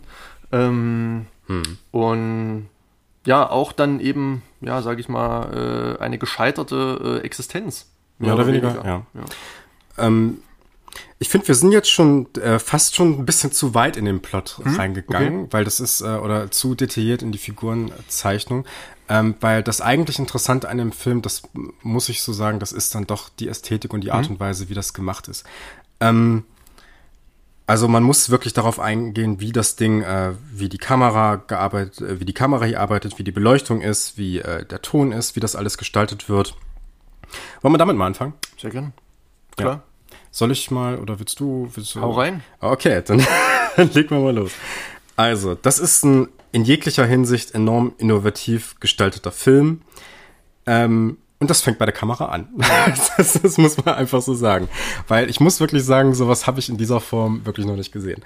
Also, ähm, Erstmal muss man sagen, dass wir es hier nicht ausschließlich mit analogen digital, äh, mit analogen Digitalkameras, mit analogen Kameras ja. zu tun haben, äh, sondern ähm, also erstmal mit zwei unterschiedlichen Formen von analogem Film, nämlich mit 16 mm Film und 35 mm Film, der hier eingearbeitet wird, und aber auch mit Digitalkameras. Und das rangiert, teilweise sogar in einzelnen Szenen mittendrin. Das ist ziemlich witzig. Also erstmal muss man sagen, dass wir hier ähm, in einer gewissen modernen Variante eine Art dokumentarischen Realismus haben. Ne? Also wir haben hier eine äh, Dominanz von Handkameras vor allem. Ähm, wir haben, äh, wir sehen praktisch äh, durch die Kamerabewegung, dass hier jemand ist, der auch Schritte vollführt. Mhm. Ne? Ähm, der Kameramann wird dazu äh, dadurch sozusagen spürbar und sichtbar. Und wir haben im Prinzip eine Kamera in manchen Einstellungen oder in manchen ähm, Sequenzen, die wie eine Art Person agiert eigentlich, ne? Die im Prinzip neben den Leuten herläuft. Also das sieht man beispielsweise bei den äh, bei der Szene, wenn Charlotte wollte ich schon wieder sagen, wenn Cornelia und Fabian äh, äh, sich kennengelernt haben und durch die Nacht gehen, ne, dann läuft die, der Kameramann da wirklich Ja. nebenbei hin, her. Ne? Das Interessante ist auch, dass dieses äh, Personensein des Kameramannes auch spürbar und sichtbar wird, nämlich indem die Kamera sich teilweise von diesen Menschen löst und eine eigene kommentierende Funktion einnimmt. Also beispielsweise gehen sie da an einem äh, Paar vorbei, was gerade ähm, ja, kurz vorm, äh, äh, vom Sex, vom Geschlechtsverkehr ist sozusagen, an so einer Hauswand. Und äh, daneben ist so ein kleiner Schriftzug, wo Amateure steht. Und er setzt das dann direkt so ins äh, Verhältnis ne, und äh, markiert das sozusagen Ja. so. Ne? Und davon abgesehen löst sich natürlich diese Kamera auch immer wieder von den Figuren, um beispielsweise Wahlplakate zu zeigen oder sowas. Ne? Das sind so die einzigen äh, Einstellungen eigentlich, die nicht sehr subjektiv an Herrn Fabian eigentlich dran sind. Ne? Also die Kamera über hat hier eine kommentierende Funktion, denn was man sagen muss, äh, und da sind wir auch schon wieder so bei dem, wie der Film aufgebaut ist, erzähltheoretisch, dass dieser aufkeimende Nationalsozialismus, aber auch äh, sozusagen der Kampf gegen den Kommunismus, also kommunistische Plakate haben wir auch Loch und Löcher, ne? Ähm, äh, dass das zwar dargestellt oder oder dass, äh, dass das zwar da ist, dass aber die Figuren sich da mehr oder weniger durchbewegen, mehr oder weniger an der politischen Realität eigentlich vorbei bewegen, ja. Also es gibt's ja ganz selten, dass es mal politische Kommentare oder sowas gibt, außer durch äh, die äh, durch Stefan Labude, durch den Kumpel, ne, der ja wirklich linker Aktivist ist und an eine linke Kraft sozusagen äh, glaubt, die man denen noch, dem noch entgegensetzen kann, aber dann äh, schlussendlich natürlich äh, scheitert. Wissen wir natürlich auch historisch, dass das nichts wurde. Mhm. Also die Kamera übernimmt auch so eine Art äh, Kommentarfunktion. Ne? Was ich jetzt ganz vergessen habe, was man hier ähm, noch dazu sagen kann, dass wir hier ein 1 zu 33 zu 1 Format haben. Sprich, das ist so das Format, was man zur damaligen Zeit auch so im Kino gesehen hat. Ne? Ähm, sehr nah, so ein 4 zu 3 eigentlich. Ne? Oder ne? kann man eigentlich so Ja, sehen. genau, ne? ja, stimmt. Und genau, wie gesagt, vorwiegend äh, Handkameras und diesen dokumentarischen Stil zu erinnern. Und das Interessante ist ja, dass man das auch wirklich will, weil der Film ja in der ersten Einstellung, die er überhaupt zeigt, ja offen zeigt, dass es, dass, dass die eine Steady-Kamera haben, mit der man das auch hätte filmen können. Ne? Also da sieht man nämlich, wie er die Treppen hochgeht und sich nichts bewegt. Ja, das ist eine Steady-Kamera. Ne? Das ist ja vollkommen klar. Dann haben wir natürlich noch äh, eingegliedert in diese Bildströme oder reinmontiert einen dokumentarischen Realismus, der sozusagen wirklich klassisch, also was wirklich klassische Dokumentar tatsächlich dokumentarische Schwarz-Weiß-Aufnahmen sind. Und die nicht nur, äh, die teilweise als Establishing-Shots fungieren, aber auch, äh, die sind auch teilweise mitten in die Bildreihenfolge eingegliedert. Also Herr Fabian schaut mal auf eine Straße und dann sieht man eine dokumentarische Aufnahme von Zügen und von Autos, die vorbeikommen und dann schaut er wieder woanders hin und dann sind wir wieder in einem anderen Bild, ne? Also das ist auch äh, eingegliedert. Die fungiert auch größtenteils, wie ich schon gesagt habe, als distanzierter äh, Betrachter. Und ähm, ja, das Bild kriselt dann so leicht und die Materialität wird äh, sichtbar. Ne? Und es gibt natürlich noch Aufnahmen, ähm, die eigentlich sich sehr orientieren an dem, was man im herkömmlichen deutschen oder, oder generell eigentlich auch in so einem äh, Kino heutzutage so sieht, wenn man fiktionale Filme macht. Also Standkameras im Prinzip und da werden dann auch mal Dialoge ganz klassisch im Schuss-Gegenschuss-Verfahren äh, entgegengefilmt. Ne? Und das ist teilweise, das findet man in Szenen, findet man teilweise all diese drei verschiedenen Sachen. Ne? Und das ist das Interessante, denn eigentlich haben wir hier ganz verschiedene Blicke auf einen historisch klar verorteten Stoff. Ja? Also es ist praktisch so, als ob man aus der Sicht eines heutigen Kameramannes, der eine fiktionale Geschichte äh, vermitteln möchte, auf Dialoge oder auf Gespräche oder auf die Welt schaut und dann wiederum einen dokumentarischen Stil. Ne? Und das führt natürlich dazu, dass die äh, Bildästhetik, dass, äh, dass ein ganz klarer Fokus darauf gerückt wird, dass hier etwas tatsächlich gedreht wird. Und das ist sozusagen, dass sich jemand Gedanken macht, wie man hier was macht. Weil normalerweise will man ja beim Erzählen von fiktionalen Geschichten dieses Continuity Editing haben, so dass die Leute eben sich da reinfühlen können und eben nicht mitbekommen, ah, das ist jetzt ein Film, was ich Ja, hier sehe. Ne? ja. Und das wird dadurch verhindert eigentlich. Und das ist interessant. Ähm, Genau, es gibt äh, tatsächliche Dokumentaraufnahmen, habe ich ja schon gesagt, und eben diese mo modernen Continuity-Shots, ne? Statische Kameras, Schuss gegen Schuss, das wird alles im Prinzip da mit eingegliedert. Und das ist interessant. Und äh, wozu das führt, kann ich danach nochmal sagen, außer äh, vielleicht hast du auch noch was dazu. Entschuldigung, Ähm, muss ich aufstoßen. Man könnte vielleicht noch dazu sagen, dass das Ganze vor allem, was du gerade beschrieben hast, vor allem ähm, im, am Anfang des Films oder sage ich mal so in der ersten halben äh, Stunde, Stunde ähm, in, einem, in einer sehr hohen Taktrate abgespult wird. Absolut, also gerade ja. wenn wir ähm, Berlin kennenlernen und wenn wir die Szene kennenlernen und wenn wir die Figuren kennenlernen, äh, dann wird das wirklich abgefeuert nacheinander. Also es ist wirklich eine Bildflut und gerade nochmal durch diese verschiedenen ähm, Wechsel der Technik hm. äh, entsteht nochmal eine Dynamik, die einen übermannt, die einen überfordert. Man hm. äh, weiß nicht, äh, wo einem der Kopf steht und das Ganze hat dann natürlich zur Folge, ähm, dass aber auch so diese Zeit und so dieser Zeitgeist in einer sehr kurzen Zeitdauer auf einen einprasselt und man weiß mhm. sofort, uh, hier äh, ist viel durcheinander, man ist es schwer zu überblicken. Ähm, hier und da äh, blitzt was, ähm, aber so, so, richtig gefällt einem das alles nicht und äh, es wird ähm, vielleicht auch irgendwie so zwielichtig, ein bisschen schummrig, etwas mhm.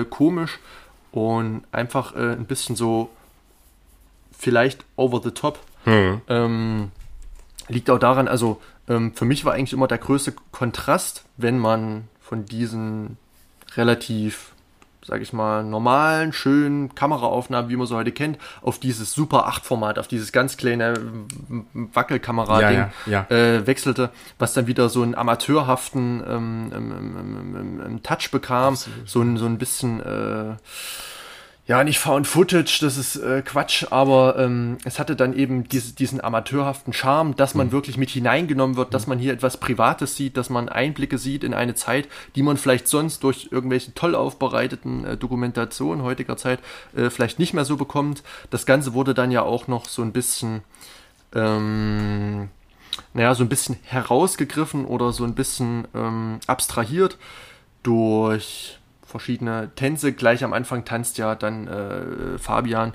mit, ähm, ich nenne es einfach mal, mit einer Prostituierten ist glaube mhm. ich, äh, mit dieser Frau. Darf ich noch einen ganz kurzen ja, Einwurf machen? Natürlich. Nur ganz, ganz kurz ja, behalten, ja, mal das, was du sagen möchtest, weil ich finde das mit dem Found Footage gar nicht mal so quatschig. Ich finde, es gibt einzelne Einstellungen, die mhm. diesen Charakter haben.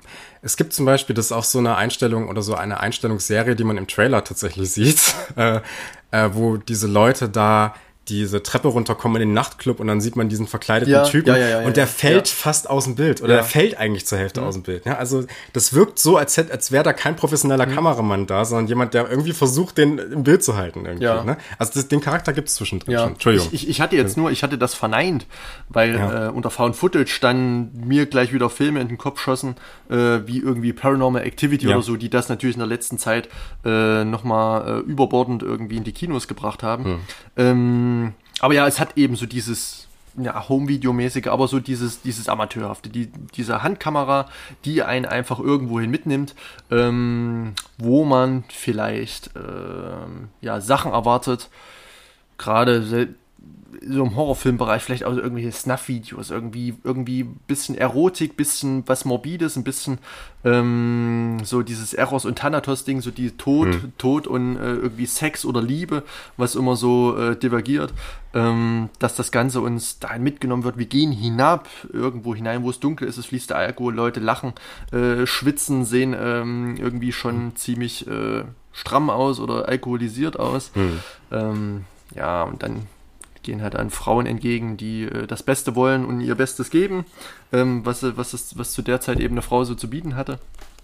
Ähm, und ja, das Ganze trägt natürlich dazu bei, um eben das Ganze zu establishen, also um uns Absolut, eben ja. zu beleuchten, wie ist es denn hier. Und dadurch, hm. das kann auch wiederum etwas ähm, einstutzig machen. Also ich, ich musste mich darauf einlassen, hm. äh, die, diese, diese Stilwechsel, auch so diese, diese Zooms, dann Unschärfen, dann mhm. ähm, auch, auch die, dieses äh, Super 8 Format, da musste man dann erstmal so ein bisschen sich drauf einlassen, auch dass dann manche Sachen aussahen, als wären sie auf einer Bühne gedreht worden mit einem äh, Lichtkegel von mhm. oben, mhm. Ähm, wurden dann einzelne Szenen herausgegriffen, das hatte dann irgendwie ähm, ja, schon wieder was sehr, sehr Experimentelles und man hat gesehen, dass man keinen Historienfilm sieht, der eins zu eins darstellen möchte, wie zum Beispiel äh, die Serie Berlin Alexanderplatz gibt es hm. ja zum Beispiel.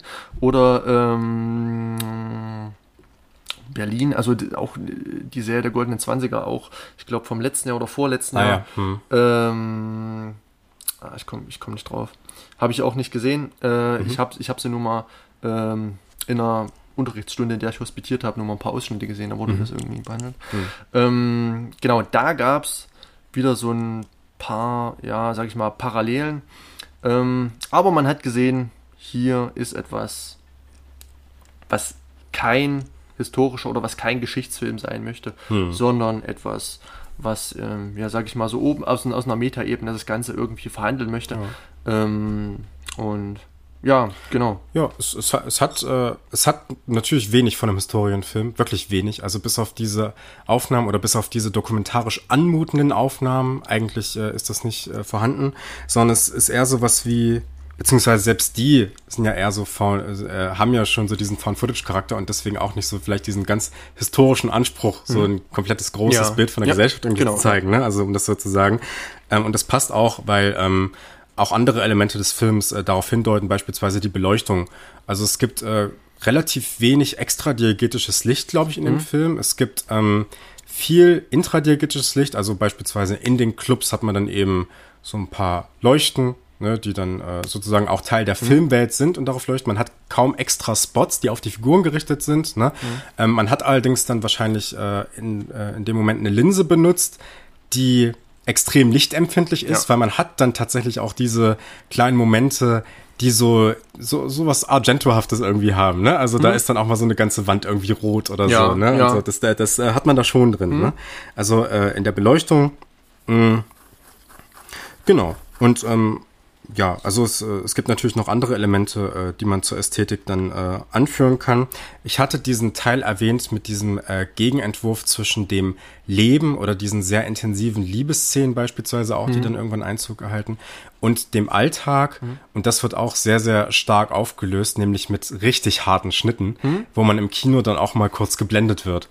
Also es gibt äh, gerade äh, in der ersten äh, Nacht, wenn die beiden sich treffen und dann am Ende im Bett landen, mhm. gibt es dann plötzlich einen sehr harten Schnitt, wo wir ja. im Prinzip den weißen Himmel sehen oder die weiße Straße oder so. Auf jeden Fall wird es sehr, sehr schnell hell. Und man ist erstmal so, wow, okay, krass. Mhm. Ne? Also man wird richtig rausgerissen da. Ja. Ne? Und man möchte eigentlich wieder zurück, ne? Mhm. um es mal so zu sagen. Ne? Ähm, also man arbeitet hier mit harten Schnitten und ansonsten ähm, entsteht diese Irritation tatsächlich durch die, ja, wie du schon gesagt hast, ne? also diese Wechsel zwischen den verschiedenen äh, Stilen, kann man eigentlich sagen, die hier eingeordnet, eingeflochten sind. Ne? Also man hat dann auch einzelne Szenen oder Sequenzen, die ein ganz normales Continuity-Editing haben, mhm. ne? also wie man es so aus heutigen, ja, auch Fernsehfilmen und so weit kennt, mhm. ne, teilweise. Ne? Da sieht man dann schon, der Typ ist auch Fernsehfilmregisseur. Ne? Also ja. ich glaube, ich bin mir nicht, also wie gesagt, ich habe nichts davon gesehen, aber ich kann es mir kaum vorstellen, dass man einen Tatort auf eine derart experimentelle Weise machen kann. Vielleicht hat er es gemacht, keine nicht Ahnung. Nicht in dem Maß, das nicht in dem Maß. Ja. Nee. Ähm, aber das würde dem auch nicht, äh, glaube ich, hm. zuträglich sein. Ne?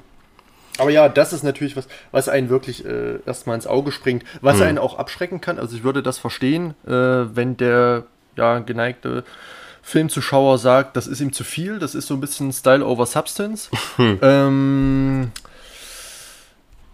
ja, also auf, auf so einer performativen, auf so einer, auf so einer ästhetischen und, und, und, und vielleicht auch so suggestiven Ebene ist das alles wunderbar. Also, hm. also das macht, es macht wirklich Spaß äh, zuzuschauen. Auf jeden Fall. Ähm, ja. Und ich möchte dem auch gar nicht seinen Sinn und Zweck absprechen.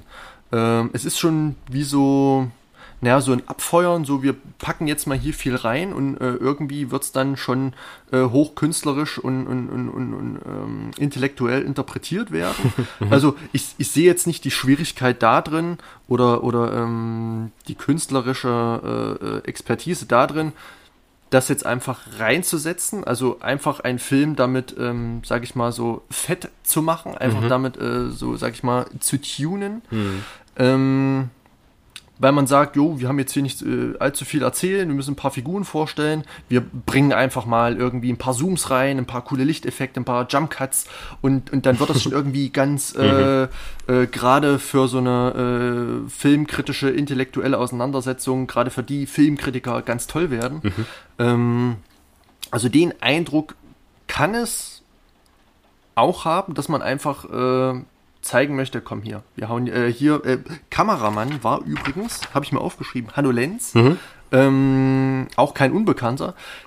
Da kann man jetzt sagen, jo, hier wollte man einfach mal so ein bisschen experimentierfreudig sein. Und das ist dem Film meiner Meinung nach geglückt. Mhm.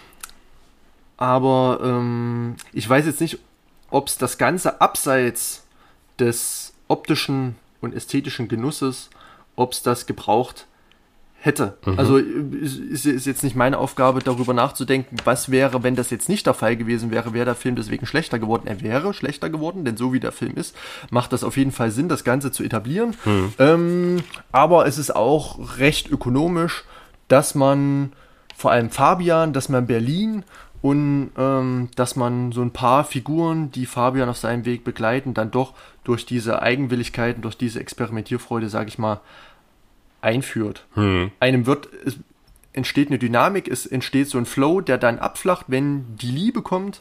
Ähm, dann wird es dann doch so schon so diese Love Story mit noch äh, auch so einer Dreierbeziehung, sage ich mal, mit ähm, seinem Kumpel oder seinem äh, Studienkollege Kommiliton Labude. Hm. Ähm, die ja dann doch so ein Dreiergestirn werden, wo dann auch so erotische Schwingungen äh, im, äh, zu dritt irgendwie vorherrschen. Auch, fand ich auch ganz, ganz interessant. Ähm, aber so an sich ist gerade dieses erste Drittel interessant und auch, wie ich eben schon sagte, im wahrsten Sinne des Wortes äh, merkwürdig. Hm. Ähm, aber ich kann jetzt noch nicht ganz so einordnen, ob's, ob das den Film wirklich meisterhaft macht. Ich, ich würde sagen, über die Sinnhaftigkeit dessen kann man wirklich streiten. Mhm. Ähm, man muss natürlich gucken, an welchen Stellen das so ist. Ja. Ich habe jetzt im Film trotzdem dann das ist das Merkwürdige daran. Ich wurde in gewisser Weise rausgerissen und es wurde klar, dass das, dass ich jetzt einen Film sehe. Mhm. Ne? Also die Materialität wurde im wahrsten mhm. Sinne des Wortes sichtbar.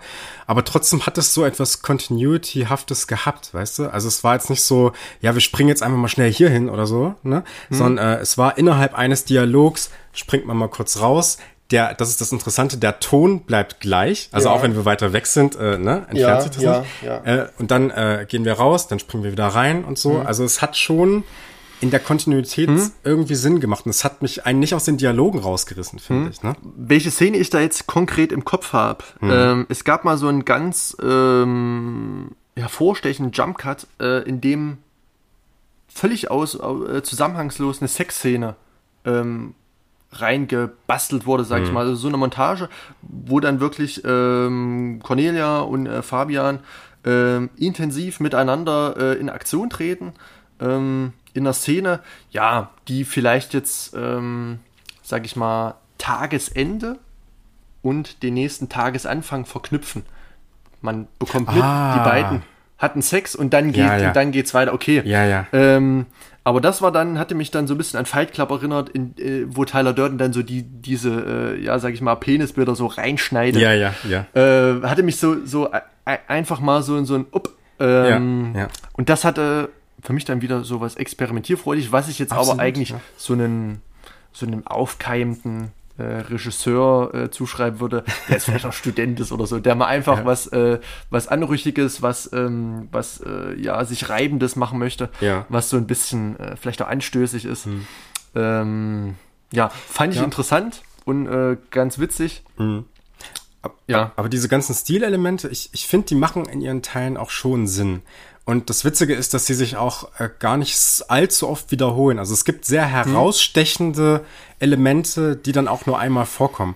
Weil, äh, um so ein Beispiel zu bringen, sofort, wenn Fabian und ähm, Cornelia nicht Charlotte, und Cornelia sich zum ersten Mal kennenlernen, mhm. wissen wir schon, dass das eine lange währende Liebe wird. Warum? Mhm. Weil direkt hinten dran eine Montage geschnitten wird und genau, die Liebe richtig, währt ja. ewig, ne? Und wir sehen Bilder aus der zukünftigen ja. Beziehung dabei. Wir wissen schon, das wird ein Paar, ne? Ja. Und äh, im Prinzip äh, geht's gar nicht mehr darum, kommen die zusammen mhm. oder nicht. Das wissen wir in dem Moment, ne? Ja. Und, das, äh, und der Countdown wird ja auch runtergezählt. Noch ja, fünf Minuten, noch ja, zwei Minuten. Das ist grandios, ne? Und, ich, und man denkt die ganze Zeit, ja, sie wird jetzt auf die Bühne kommen und dann bewegt er sich weg mhm. von der Bühne und trifft sie da hinten, ja? Also wie grandios ist das denn? Mhm.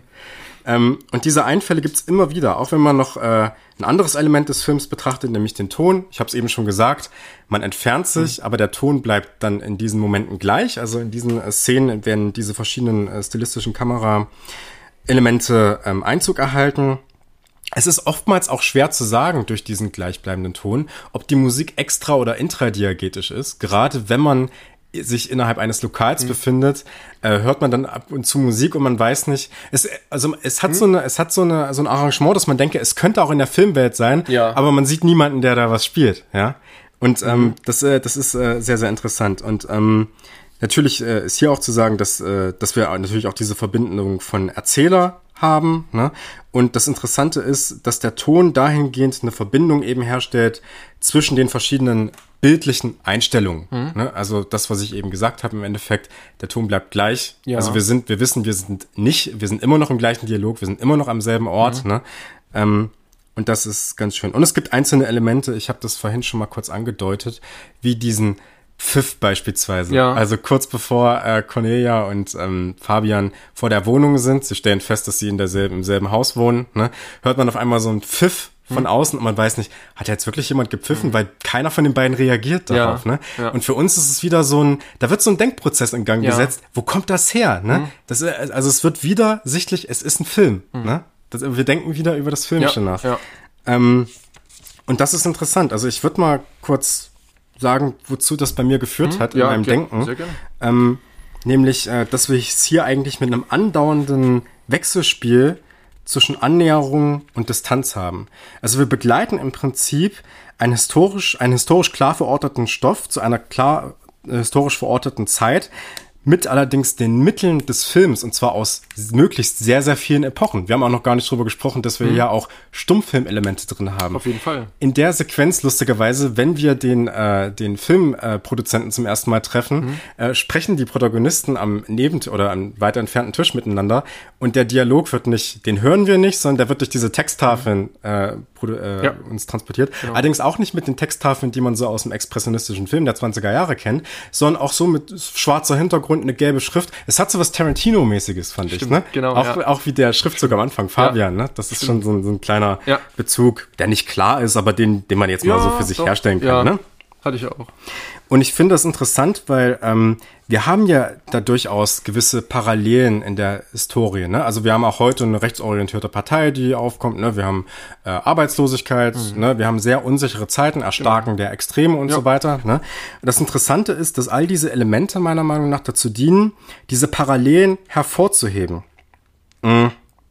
Und wir betrachten das Geschehen äh, in gewisser Weise auch parallel. Wir haben nämlich dokumentarisch anmutende äh, äh, Einstellungen, die wiederum auch unmittelbar in diesem Kästner Stoff verortet sein mhm. könnten. Also äh, historisiert sind, aber gleichzeitig haben wir Elemente, die wir aus dem heutigen Film größtenteils kennen. Schuss gegen Schuss, ich habe es ja. gesagt zum Beispiel, ne? Mhm. Und das mit innerhalb von äh, einzelnen Szenen sogar.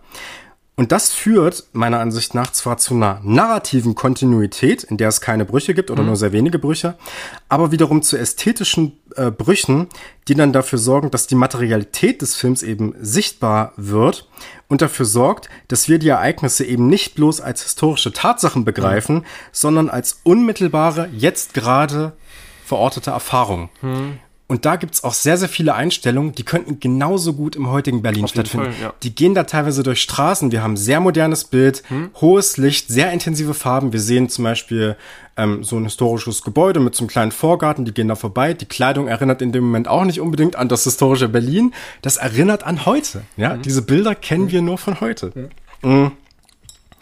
Und das ist interessant, äh, denn man muss ja sagen, dass wenn wir heutzutage, vor allem im deutschen Bereich, und davon gibt es eine Menge, Historienfilme betrachten mhm. zur Nazi-Zeit und zur DDR, ne, man kennt es, wenn man ARD einschaltet, mehr oder weniger, mhm. ZDF, dass wir es da eigentlich immer mit Filmen zu tun haben, die rein in dieser Zeit verbleiben und eigentlich so eine historische Abgeschlossenheit bieten. Also im Sinne von, ich schaue mir das an, ich genau. weiß, das ist diese ja. Zeit, aber das hat nichts mit mir heute zu tun. Ja. Das macht dieser Film nicht. Mhm. Der Film bringt uns diese Zeit aus einem literarischen Stoff mhm. in unser Hier und Jetzt. Mhm. Das ist das Geniale an diesem Film.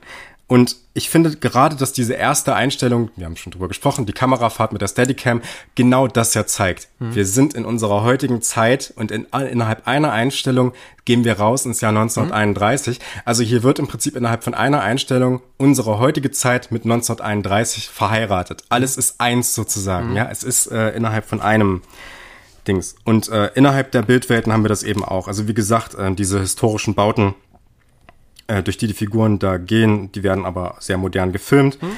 Ähm, und ähm, ich finde, dass das dazu führt, und das ist etwas, über was ich mich ständig in Gesprächen ja persönlich auch aufrege, dass äh, wir eigentlich, oder dass äh, wir oftmals nicht so wirklich das äh, ja, das Bewusstsein dafür haben, dass wir uns ja auch in historischen Zeiten befinden, ja. Und ich glaube, das ist auch so ein Problem, was durch diese Filme teilweise mitkommt. äh, die wir jetzt, äh, die ich jetzt eben, mhm. ich habe jetzt keine Namen genannt, ne, aber ne, aber ähm, nämlich, dass wir die Vergangenheit immer als etwas Abgeschlossenes betrachten und wir sind aber doch jetzt fertig mit der Geschichte und jetzt passiert doch eigentlich gar nichts mehr. Mhm. Ne? Und dieser Film zeigt diese Parallelität eben auf und zwar in einem Sinne, Dominik Graf hat in dem Interview auch gesagt, er glaubt nicht, dass das so wird wie 31 oder dass es so weit kommen wird. Mhm. Ne? Aber als eine Art warnendes Beispiel, es ist nicht so einfach, wie man sich das immer machen kann. Ne? Mhm. Und das finde ich, zeigt dieser Film durch diese Parallelität oder durch das Aufzeigen dieser Parallelität.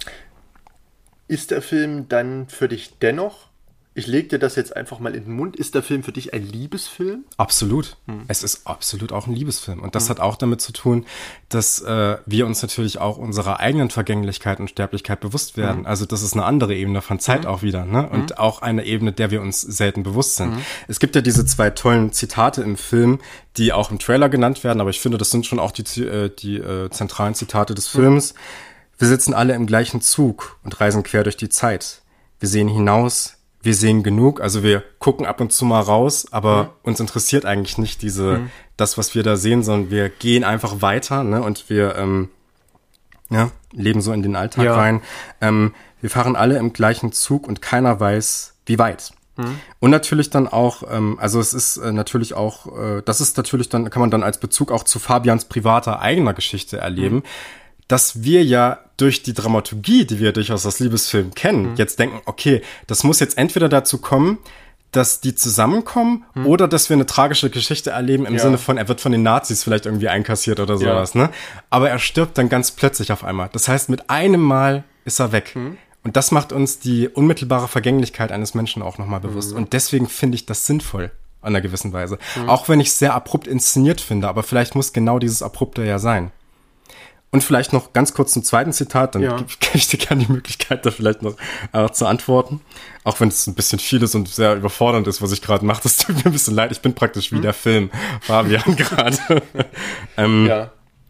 Ein Nachbar schläft, der andere klagt.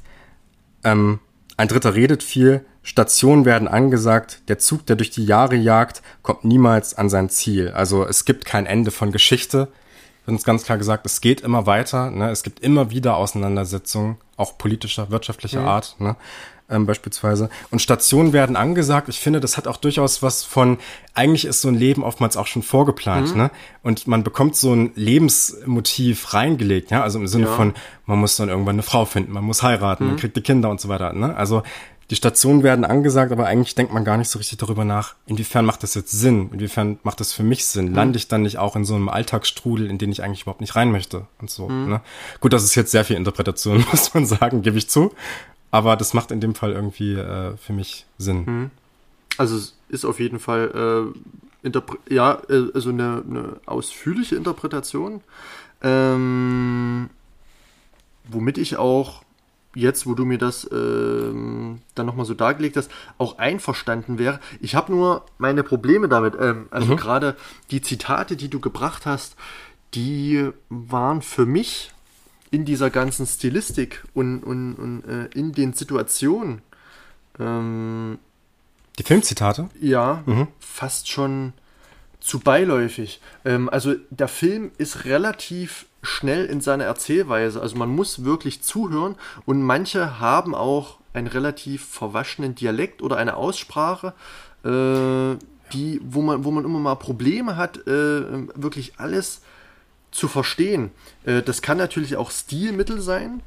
Ähm, aber ich weiß nicht, ob Dominik Graf nach Dreh des Films gesagt hat, ich habe jetzt hier einen Film und der hat genau diese Aussage. Ich weiß nicht, ob das beabsichtigt ist. Man kann das natürlich.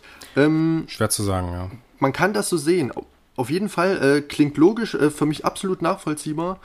Ähm, aber ich habe jetzt so ein bisschen die Befürchtung, äh, Befürchtung, dass wenn jetzt irgendjemand, der sich durch unsere Empfehlung, die wir hier, denke ich mal, schon aussprechen können, äh, auch, ja. in den Film setzt oder sich den Film dann irgendwann mal kauft, dass man vielleicht äh, ein bisschen irritiert ist, dadurch, dass der Film viele Wege geht, aber nichts konsequent äh, beendet. Mhm. Ähm, da steht der Film vielleicht auch wiederum seiner Stilistik oder seiner, seiner, ähm, seiner Ästhetik, seiner optischen Ästhetik im Weg.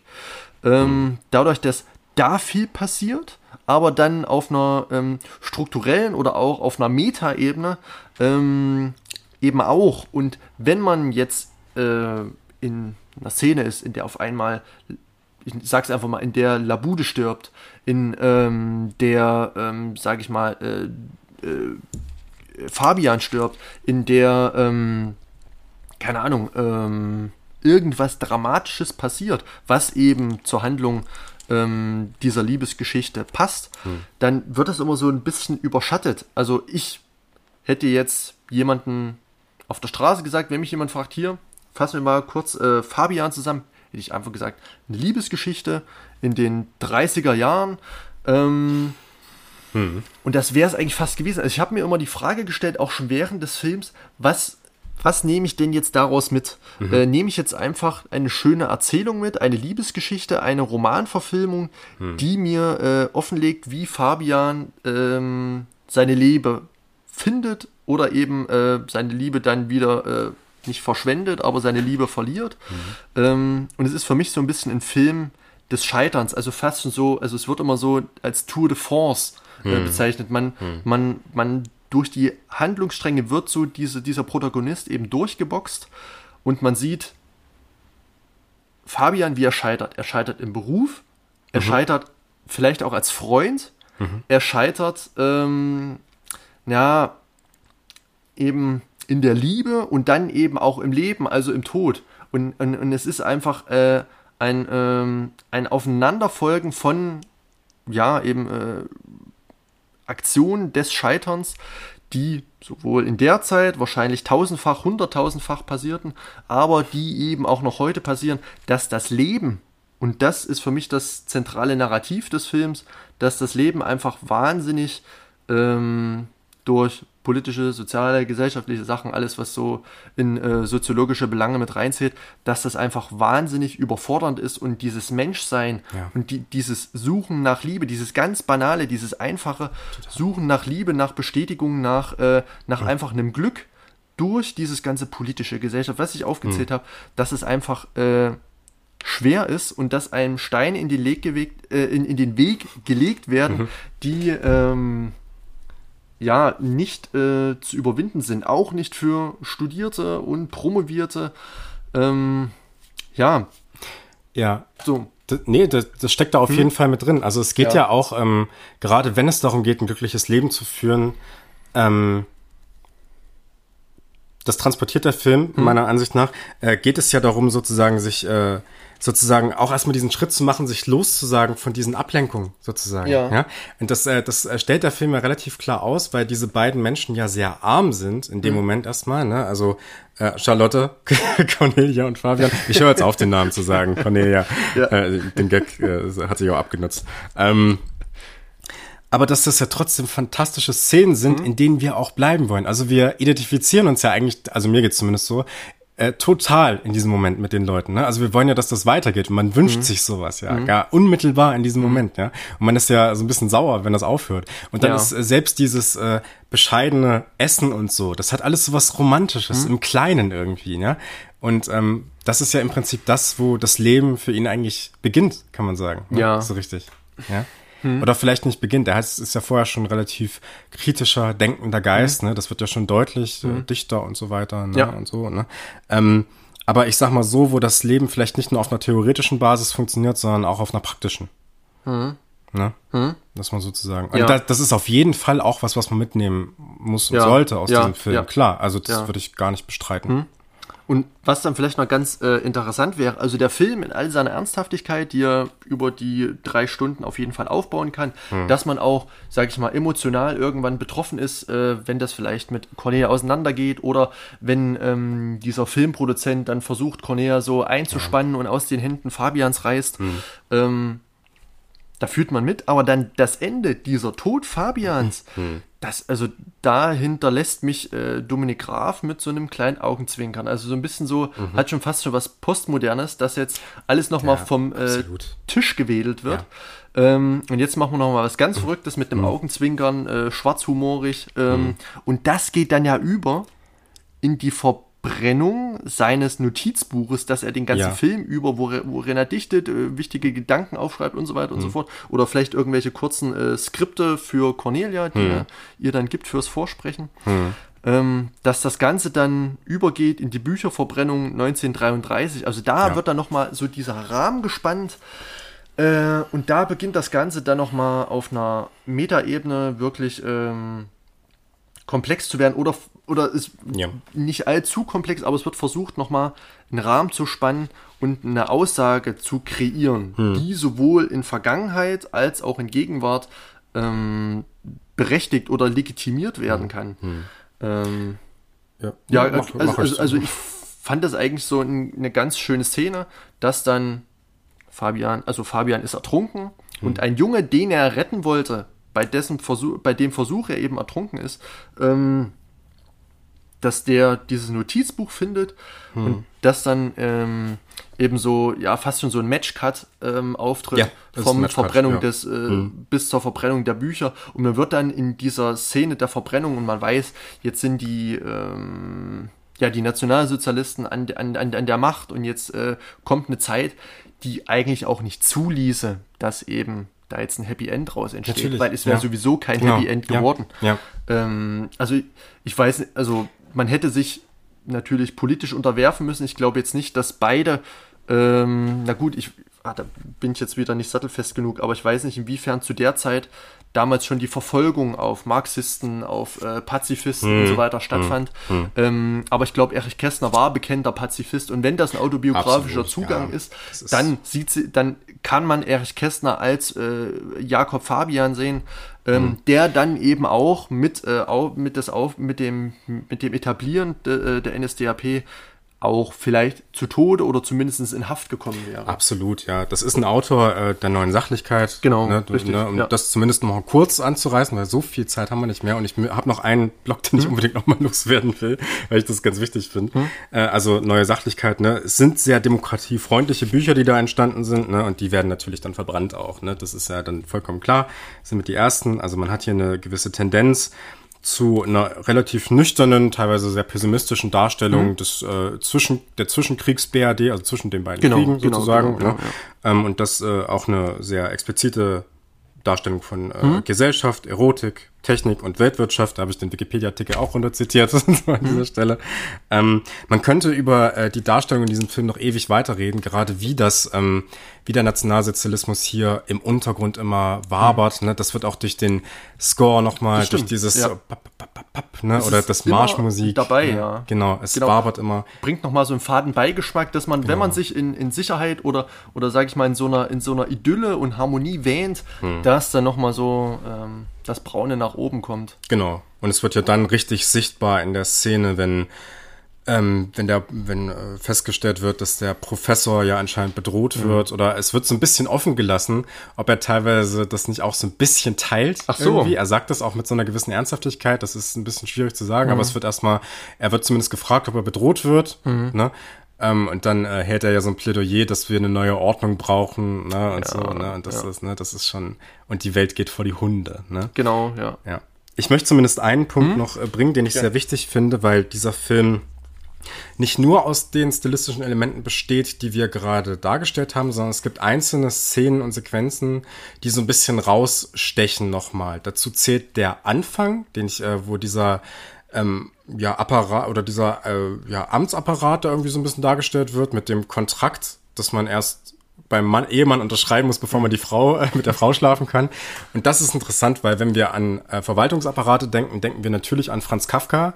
Ähm, und auf eine ähnliche Weise wird tatsächlich auch äh, in Orson Welles Verfilmung von Der Prozess The Trial aus dem Jahre 1962. Ähnliche Einstellungen gibt's da auch, weil diese Einstellungen, die sind, äh, die sind da mit einer sehr extremen Obersicht teilweise und sie sind angeschrägt. Also das ist ein ganz Ah, klarer ja, ja, ja, ja. Kafka-Verweis. Ja, ne? ja. Also auf den Film. Und das ist natürlich auch, äh, zeigt der Film damit oder macht deutlich, er steht an einer gewissen literarischen Tradition. In, man weiß nicht, inwiefern sich vielleicht sogar Kästner da bedient hat, weil Kafkas Roman Der Prozess kam nur sechs Jahre vorher raus. Mhm. Vielleicht hat er ihn gelesen und das irgendwie übernommen. Ne? Aber da denkt man natürlich dran, sowohl der Prozess, das Schloss, das steckt bei Kafka sehr, sehr klar drin. Mhm. Beziehungsweise es hat auch am Anfang so eine sehr komödiantische Komponente, die eigentlich bei der Prozess fehlt. Ähm, und das erinnert mich wiederum an einen anderen Film, der wiederum der Prozess sehr stark zitiert hat. Und das ist Brazil von Terry Gilliam. Da gibt's auch eine, äh, eine Sequenz, in der das auch in Hm. ähnlicher Weise so dargestellt wird. Ne? Die Stummfilmzeit habe ich schon äh, genannt. Ich musste auch so ein bisschen, da, das fällt aber so ein bisschen raus äh, an diese, wir haben gar nicht über diese Figur gesprochen, die das entstellte Gesicht hat. Ähm, ich dachte da, ich hatte so eine Vermutung, italienisches Horrorkino, aber ich hätte es nicht äh, in Bezug stellen können.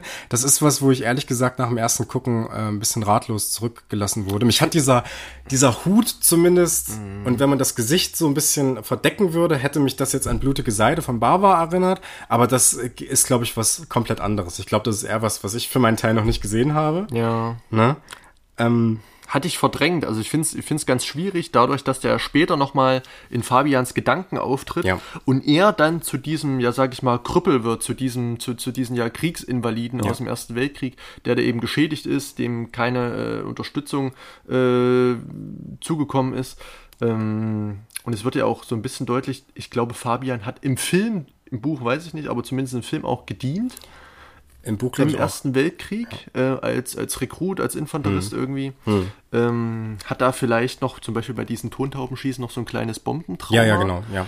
Ähm, und trägt das noch so ein bisschen mit sich rum, ist vielleicht auch deswegen so diese pazifistische Haltung.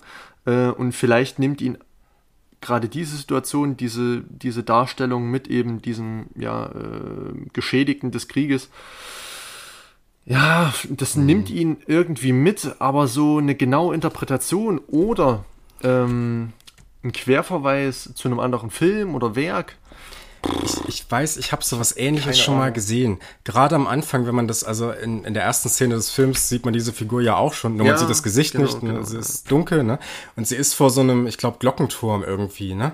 Irgendwie, oder so einem hohen Kirchturm. ja. Das erinnert mich an irgendwas. Ich bin mir hundertprozentig sicher, das ist eine Filmreferenz auf irgendwas, aber ich weiß es nicht. Ich kann es nicht auch genau so zuordnen. leicht von unten Ja, ja, nach- genau, nach oben gefilmt, so ja. in Schwarz-Weiß, glaube ich sogar, mit einer äh, absolut äh, riesen Körnung, Hm. ähm, dass man, sage ich mal, nur noch die, die Silhouette des Menschen erkennt, den man dann im späteren Filmverlauf nochmal als, äh, ja, als Tagtraum oder zumindest als, äh, als, als gedankliche Vorstellung nochmal sieht. Ähm, hm. Schwierig einzuordnen. Also Ja. da müsste ich den Film vielleicht nochmal sehen. Äh, das wäre vielleicht für ein, zwei äh, Szenen sowieso nochmal gut, dass man gerade im Film von dem Format und der Fülle und ähm, ja, sage ich mal, diesem, diesem Angebot an Attraktionen, die man sich hinaus äh, herauspicken kann, ähm, was wirklich auch ratsam wäre. Also falls der Film dann mal auf DVD oder Blu-ray erscheint, werde ich mir den sicherlich für äh, den heimischen Gebrauch nochmal sichern. Ich mir auch auf jeden Fall. Das ist, glaube ich, schon recht gut rausgekommen, dass wir uns Ja. den beide holen würden. Ne? Es ist in jedem Fall was ganz Besonderes, ne? das muss man schon sagen. Es gibt noch ein paar weitere klare Referenzen. Ich finde, dass der Film, aber eigentlich auch die Romangeschichte, und da könnte man wiederum eher begreifen, ob nicht der Film, den ich jetzt nenne, eher eine Referenz auf Erich Kästners Buch wiederum ist. Äh, und zwar erinnert mich das einfach sehr stark an Wir Wunderkinder.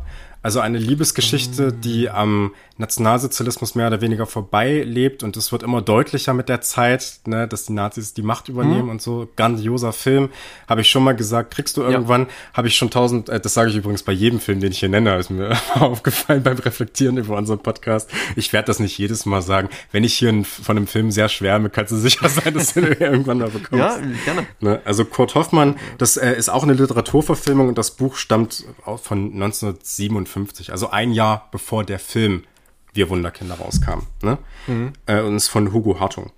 Und ansonsten eine Referenz, die wiederum eine Referenz ist, die sehr modern ist. Und ich, ich musste da sehr stark an Oh Boy denken. Ich weiß nicht, ob du den gesehen mhm. hast. Das ist ein Film von 2012. Sehr, sehr viele Ähnlichkeiten mit Francis H. Ähm, und zwar geht es da auch um einen jungen der äh, im Prinzip arbeitslos ist, der sein Studium geschmissen Ah, hat und durch die Stadt zieht eigentlich. Und es ist ein Schwarz-Weiß-Film in Berlin.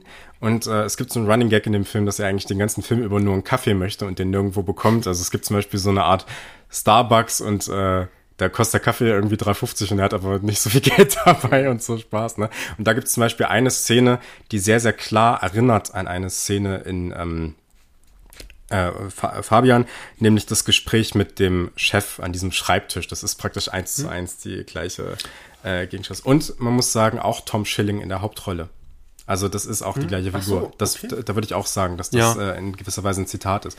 Und ähm, das finde ich nämlich dahingehend interessant, man muss dazu sagen, es gibt nicht nur Filmreferenzen, es gibt auch Kultur, andere kulturelle Referenzen, Skulpturen. Mhm. Man sieht die vier Jahreszeiten als skulpturelle Aufbe äh, Aufbearbeitung ne? und natürlich Literaturreferenzen äh, an diese Literaturverfilmung ne? im Prinzip. Ne? Ähm, und ich finde, dass das durchaus Störelemente fürs Narrativ sind.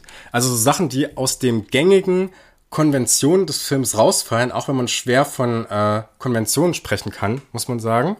Ähm, aber äh, ich finde, was, was interessant daran ist, dass wir hier eigentlich eine Rekombination von, ja, ähm, wir müssen gerade mal das Stromkabel anschließen. Mach ruhig, mach ruhig. Ich, ich spreche einfach weiter. Ähm, dann bekomme ich wenigstens keine Gegenrede jetzt. dass wir im Prinzip hier eine Rekombination von literaturgeschichtlichen und filmgeschichtlichen Elementen haben, die dann wiederum dem Erschaffen etwas von etwas komplett Neuem dienen. Also wir haben auch hier wiederum nicht nur eine Bewusstwerdung von tatsächlichen historischen, im Sinne von historisch-politischen Ereignissen, die dadurch aktualisiert werden, sondern auch eine Aktualisierung von historischen Ereignissen aus äh, oder von historischen Werken aus der Kunst- und Filmgeschichte.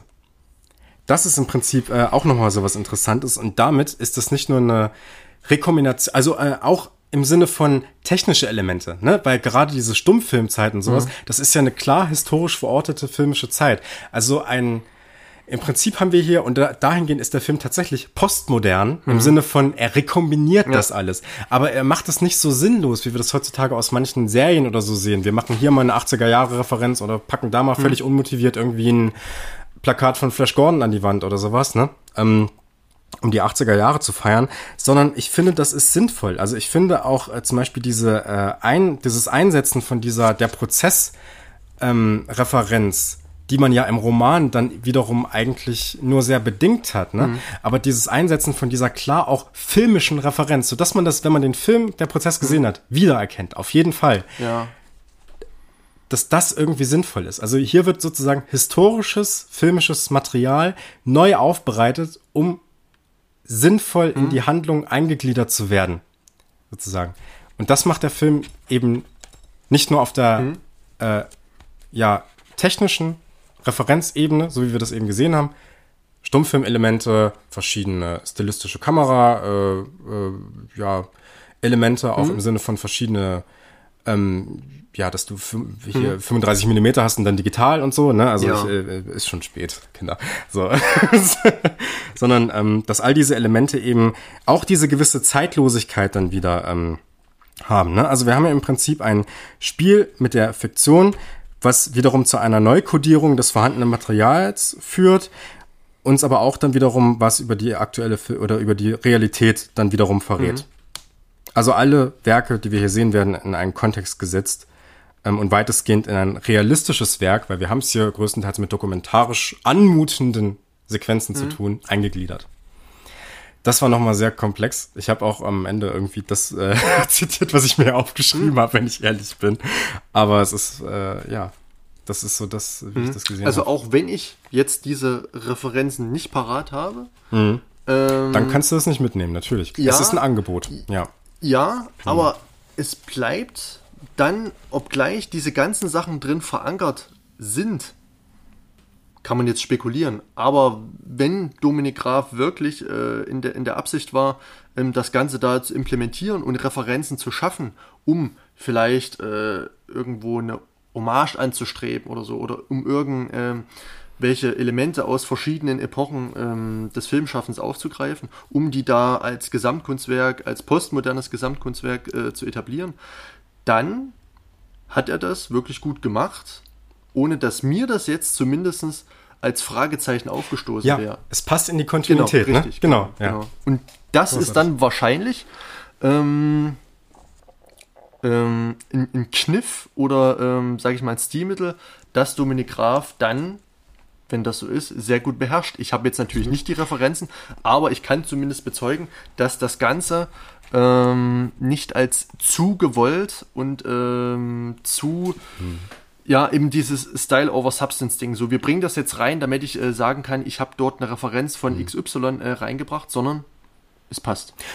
Ja, das ist tatsächlich interessant, dass das ein Angebot ist, im Sinne von, man kann das sehen, Mhm. Genau, genau. aber es ist auch nicht so, wie ich das jetzt letztens bei The Suicide Squad so erklärt habe, dass das nochmal eine ganz neue Ebene aufmachen Mhm. würde, sondern es unterstützt eigentlich das, was wir sowieso sehen. Ja, Mhm. aber es bringt dich auf eine Ebene, okay, wir haben hier ein Aufrufen von historischem Material aus der Literatur Ja, und aus dem genau, Film und so ja. Mhm. weiter und so fort. Und das passt ja dann wiederum zur übergeordneten Botschaft des Films hinsichtlich der historischen Zeit Mhm. des Nationalsozialismus und wie die durch Literatur und jetzt wiederum durch den Film aufbereitet wird. Kinder. Genau. Alles klar. Dem schließe ich mich an. Ja. Hast du noch irgendwas? Ähm, nö. Nö. Nö, also wir haben eigentlich alles geklärt. Ich hatte mir so ein paar Fragen noch aufgeschrieben, aber das ist jetzt in unserem Gesprächsverlauf eigentlich alles fein säuberlich ähm, geklärt worden. Ja, Ich hätte gerade nicht gedacht, dass wir es noch unter zwei Stunden schaffen. sind's? Das, scha das Ja, schaffen wir. wir haben stimmt. fast Ja, zwei sehr Stunden gut. jetzt. Ja, Ist so natürlich eine Herausforderung für unsere äh, Zuhörerinnen und Zuhörer, die jetzt natürlich den Film sehen müssen und dann noch den Ja, Podcast hören müssen. absolut, Das ja. sind dann insgesamt eben äh, fast fünf Stunden. Ja. Das tut uns äh, nicht sehr leid.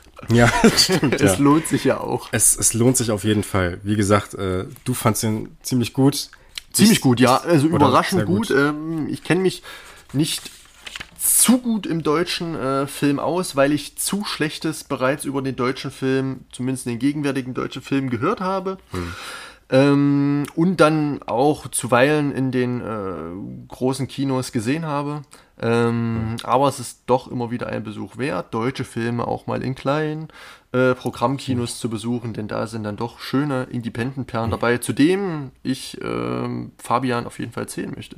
Ja, absolut. Einer, wie gesagt, einer, für mich einer der Hm. besten Filme der letzten Jahre überhaupt. Ich bin komplett begeistert.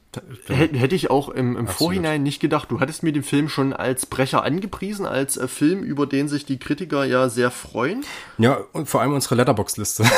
Aber auch Kritiker. ah, okay, ja. Also ich, ich habe gesehen, dass bei Letterbox auf einmal ziemlich viele Leute den Film gesehen haben Mhm. und es praktisch viereinhalb und fünf gehagelt hat. Und da dachte ich, okay, egal wie das jetzt wird, das muss man sich anscheinend angucken. Ja. Ne? Ähm, und ja, ich äh, kann mich da nur anschließen. Muss ich wirklich sagen. Ich bin gut. hin und weg. Gut, damit haben wir es Sehr geschafft. schön. Ähm, ich will jetzt mal nicht die absolute Versprechung machen, dass wir das nächste Mal über Freaks reden, aber wir peilen es auf jeden Fall an.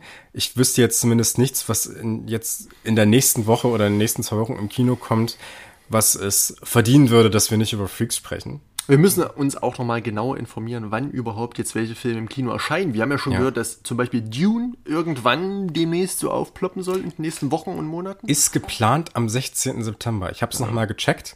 Ähm, ja, wenn nicht Corona nochmal plötzlich ganz überraschend richtig reinhaut. Ähm, aber das ist auch so ein Ding, was wir zumindest mal anpeilen, oder? Also, Habe ich äh, sehr große Lust drauf. Und natürlich äh, muss ich dann aber auch erstmal den äh, Lynch Dune sehen, Den muss ich auch noch sehen. auf den ich Stimmt. auch sehr viel Lust habe. Äh, vielleicht können wir da ja so eine kleine Se- Dune-Serie draus machen, dass wir das Ganze mal so gegenüberstellen oder so. Ich bin dafür. Schauen wir mal. Ja.